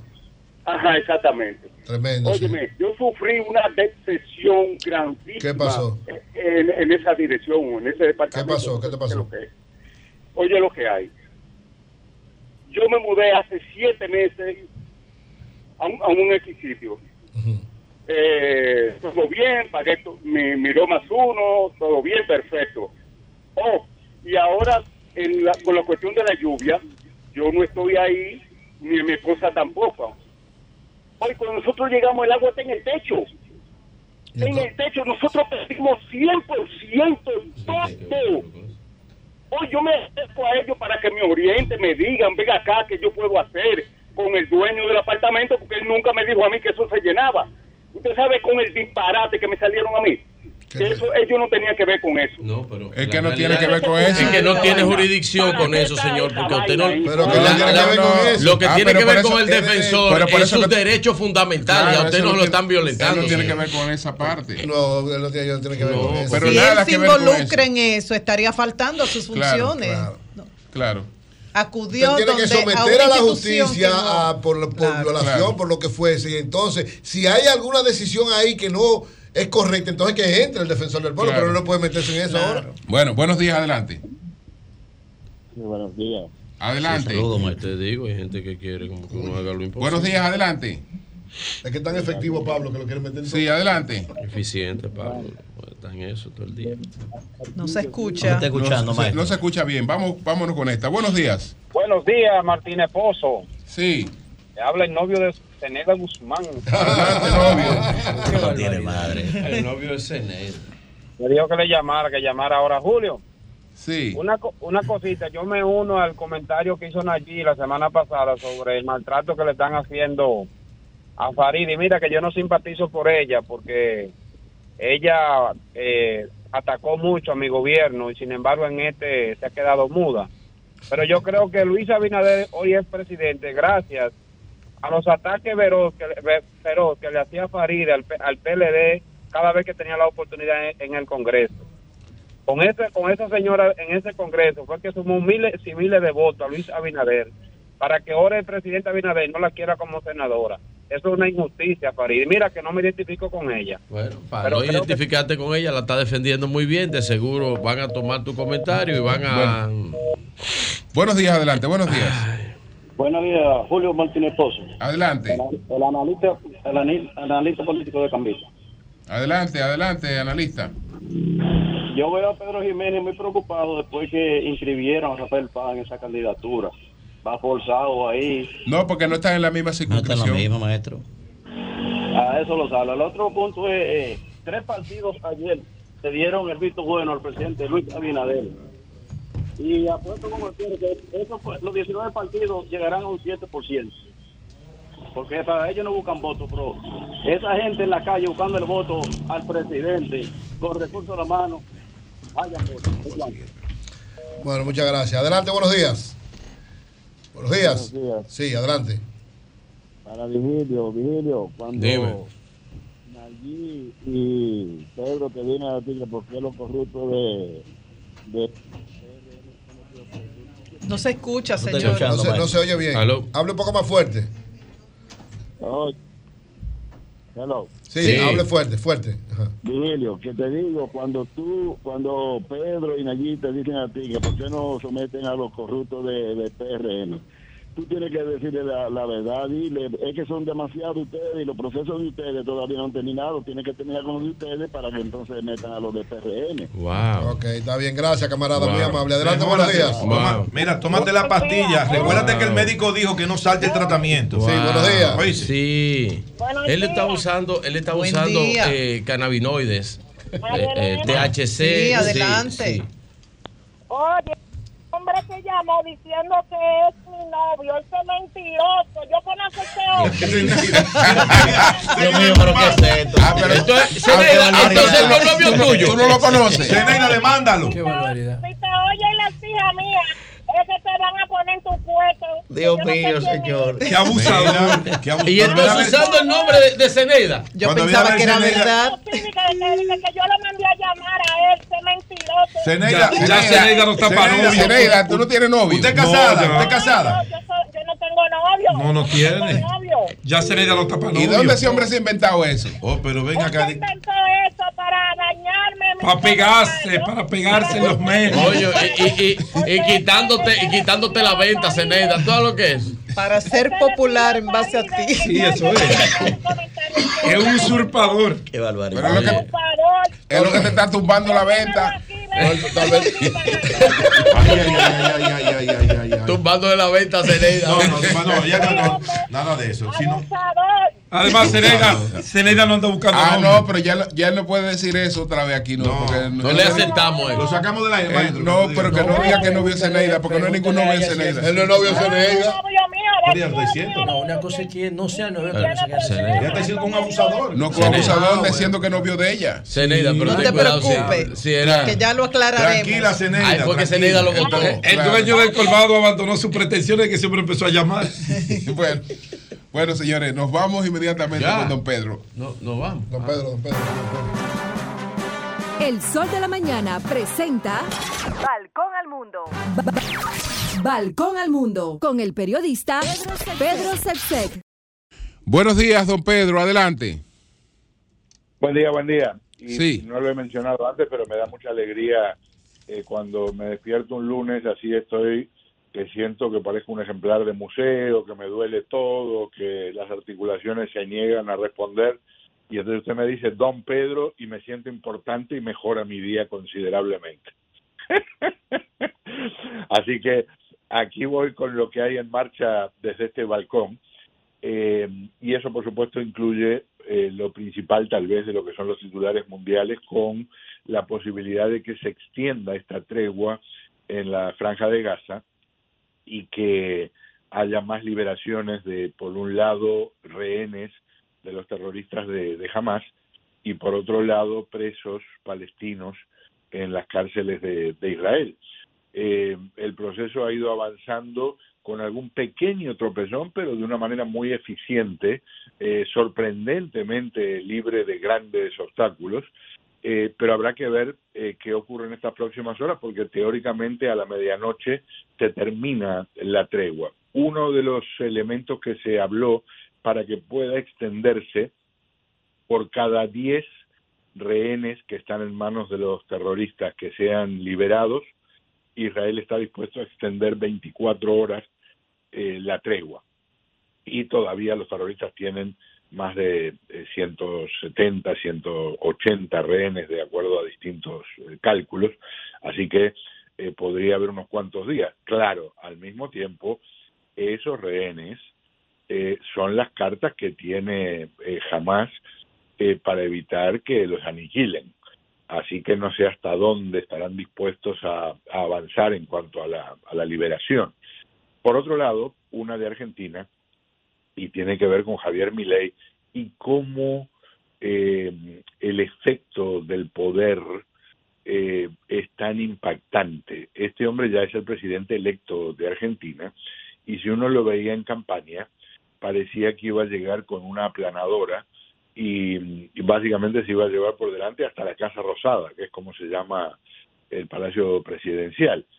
Resulta que ahora al hombre que en la campaña dijo iba a ser integrante del equipo de Milei e iba a eliminar el Banco Central, no le está dando la titularidad del Banco Central. A eh, gente que eh, dijo que iba a tomar medidas drásticas en el camino de la economía, no le está dando el Ministerio eh, de Economía.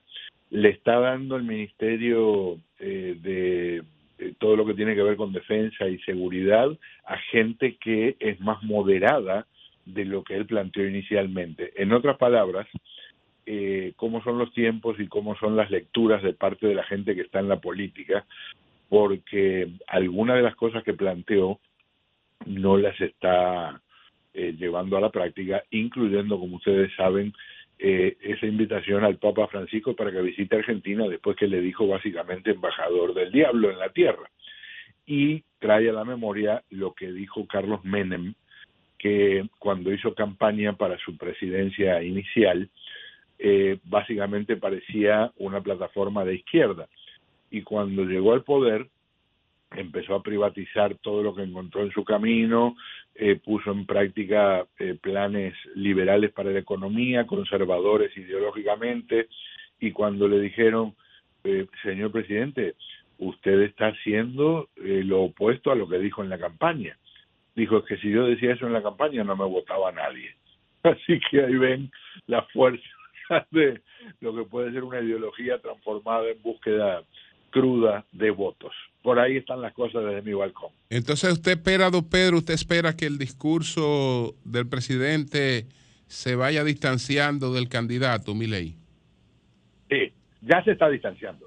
Ya, ya, incluso ya hay problemas internos, porque la gente que creyó el cuento de la motosierra eh, está viendo que el hombre quiere ser, vamos a decir, o menos radical o eh, más prudente que algunas de las cosas eh, que, anunció. Eh, incluso, por ejemplo, es muy probable que vaya a la dolarización en Argentina. Me refiero a esto desde el punto de vista oficial de adoptar el dólar como, como moneda, como ya ocurre en Ecuador, en Panamá. Eh, pero eh, no sería algo inmediato, como dijo en la, en la campaña. Es decir, hay una serie de cosas que podrían ser graduales y otras que aparentemente, por lo menos por lo que muestra inicialmente, no las haría. Muchas gracias, don Pedro. Muchas gracias. Gracias, un abrazo a todos. Bueno, tenemos a Deli Serasme aquí. La fiera de Neiva. En la línea telefónica. Deli Serasme. ¿Qué fue lo que llevó al presidente o a Quique Antú? Vamos a ver. Problema. Porque dicen allí que fue un mensaje a Carolina. Así es. Carolina que tiene todavía 48 horas para decidirse. Sí, hasta mañana. Sí, al Para- 28. en caso que no te decidas Carolina por esto, blindada no hay nada para ti. Así Eh, el- el- eh, porque lo de lo de Quique, pues Quique es un hombre de Estado. Si usted no consultó con, la con el presidente, eh, ¿cómo le sale con eso? Mire, yo estoy proclamándolo a los dos. Él sabe que no son cosas que manejan así. a menos que no hubiera otra cosa. No le esté fallando la memoria, que no le está fallando. Buenos días, adelante. Deli. Buenos días, buenas tardes, buenas noches, dominicanos de todo el mundo. Mira, Deli, ¿qué fue lo que llevó a adelantar lo de lo de Raquel? Dicen allí que fue un mensaje a Carolina. eh, Para que no invente. Para que sepa que esa, esa posición no eh, ya está, ya está comprometida, claramente comprometida y anunciada. ¿Qué, qué fue lo que se pasó? ¿Qué pasó ahí? En la mesa que yo me siento, Sí. nunca se discutió la posibilidad de que Carolina sea vicepresidenta. Sí. Siempre quedó establecido que Luis repite con doña Raquel Peña porque es una figura estelar del Cibao Central que tiene un buen desempeño, buena imagen y aprendió a hacer política. Eso nunca tuvo en discusión. Lo que sí tenemos nuevo ahora es que el candidato a senador del Distrito Nacional del PRM y aliados es mi sobrino David Collado, porque es el único que le puede ganar a Omar Fernández, mi también sobrino. Eso está decidido. Y Guillermo No es Moreno. Guillermo- no es Guillermo Moreno. Está decidido que es David Collado. Que él lo acepte o no, son otras 500.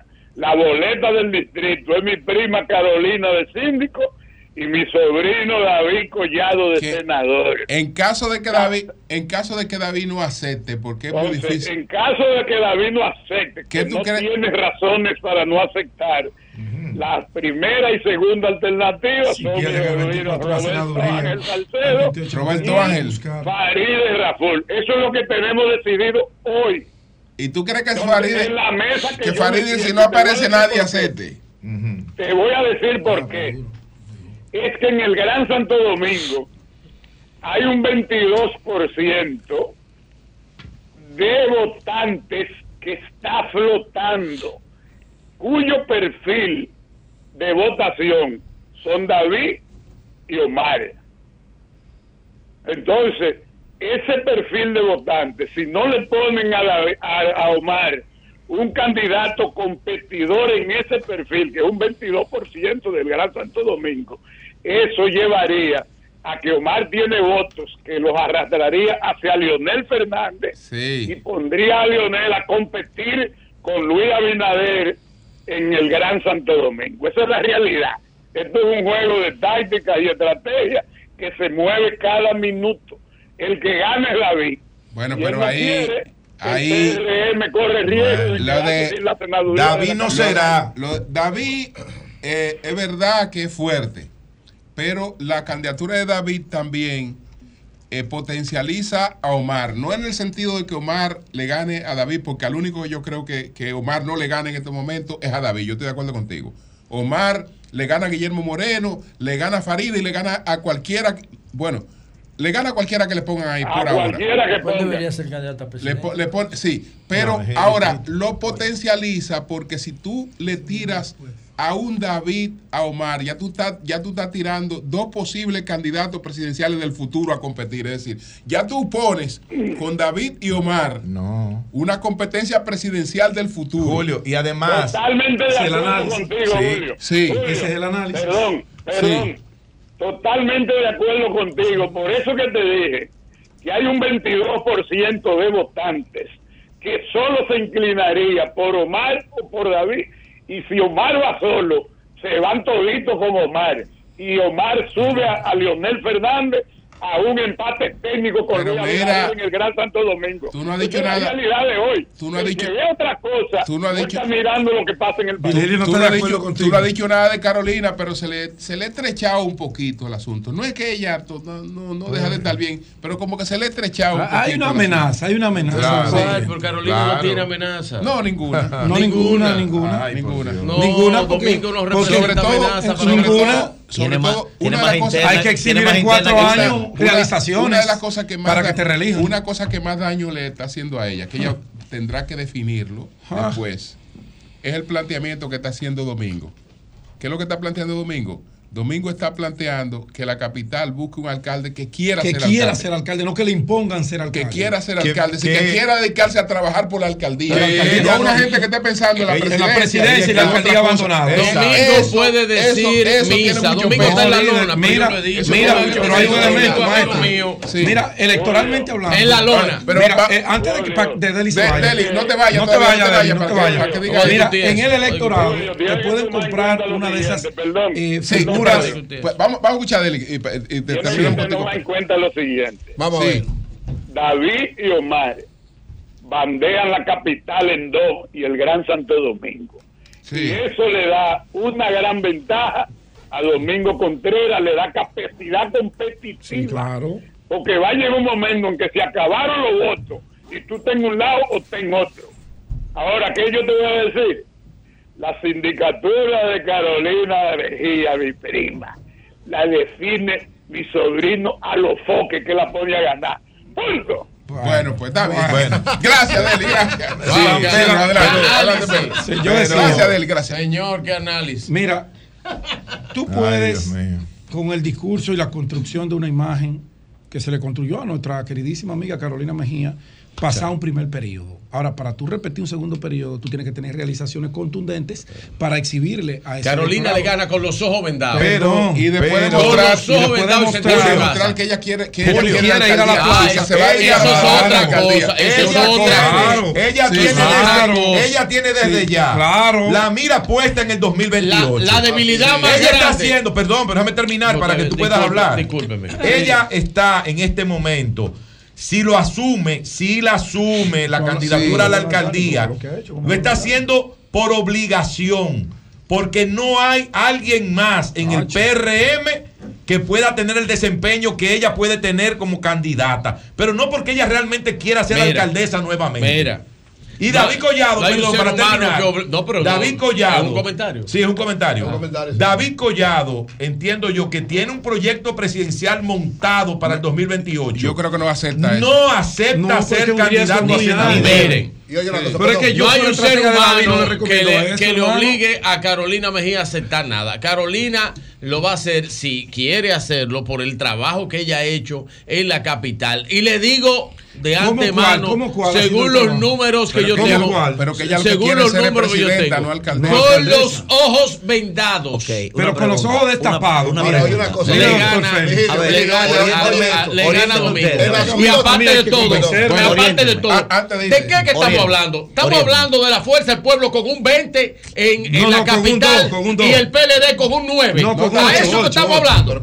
Estamos hablando de eso, de contra un eso y un chin más. 55. De ¿De eso. qué que estamos hablando? De eso y un chin más. De eso. Con, Oriéntame. e- con eso ¿Con y de hasta qué con que menos. estamos hablando? Con eso y hasta con menos. Omar está ganado hoy. Oriéntame. Hasta con menos ¿De y qué está ganado hoy.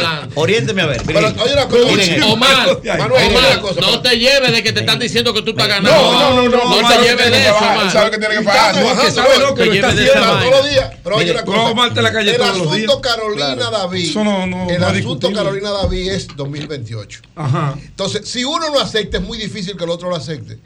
¿Por qué? Por un asunto de lógica Nene elemental. anda por ahí guardado. No, políticamente hablando, es decir, ¿qué puede pasar Nene con Carolina? Carolina, verdad que puede ganar, ok, pero también puede perder. Gana Nene un está en 60. No, pero puede ganar, pero también puede perder. Escuchen y si esto. perdiera y David no aspira a nada. Si Carolina va y no agarra un Escuche, 60, no, dejo esta escuche, vaina. Oye, esto. Bueno, el asunto prepárate está. para dejar esta Te lo dije hoy. La pregunta es la siguiente. Prepárate para dejar esta vaina. escuche, No haga esa clase de se van a ir apuestas. los dos. Escuchen mi pregunta. La pregunta es la siguiente. Parece ser, parece. La política, la política está fundamentada en principios. Se va. En principios. Escuche esto, maestro. ¿eh? La, política se fundamenta en principios. Uno de los principios fundamentales de la política, en política se hace lo que conviene, ¿verdad? Pregunto yo, tú has sido exitosa como alcaldesa. Tienes los números altísimos. Sí. Tres comillas. Políticamente no te suma nada eso, ser, ser lo que tú has sido. Yo pregunto, ¿qué gana ella con volver a presentarse? Y además de eso, corre el riesgo, que lo dije aquí la semana pasada. Sí. Y si la gente que está aspirando para el 28 deja que ella se muestre su sala y no se la cortan desde ahora, no merecen ser ni siquiera precandidatos. Ese es otro elemento. Cambio fuera.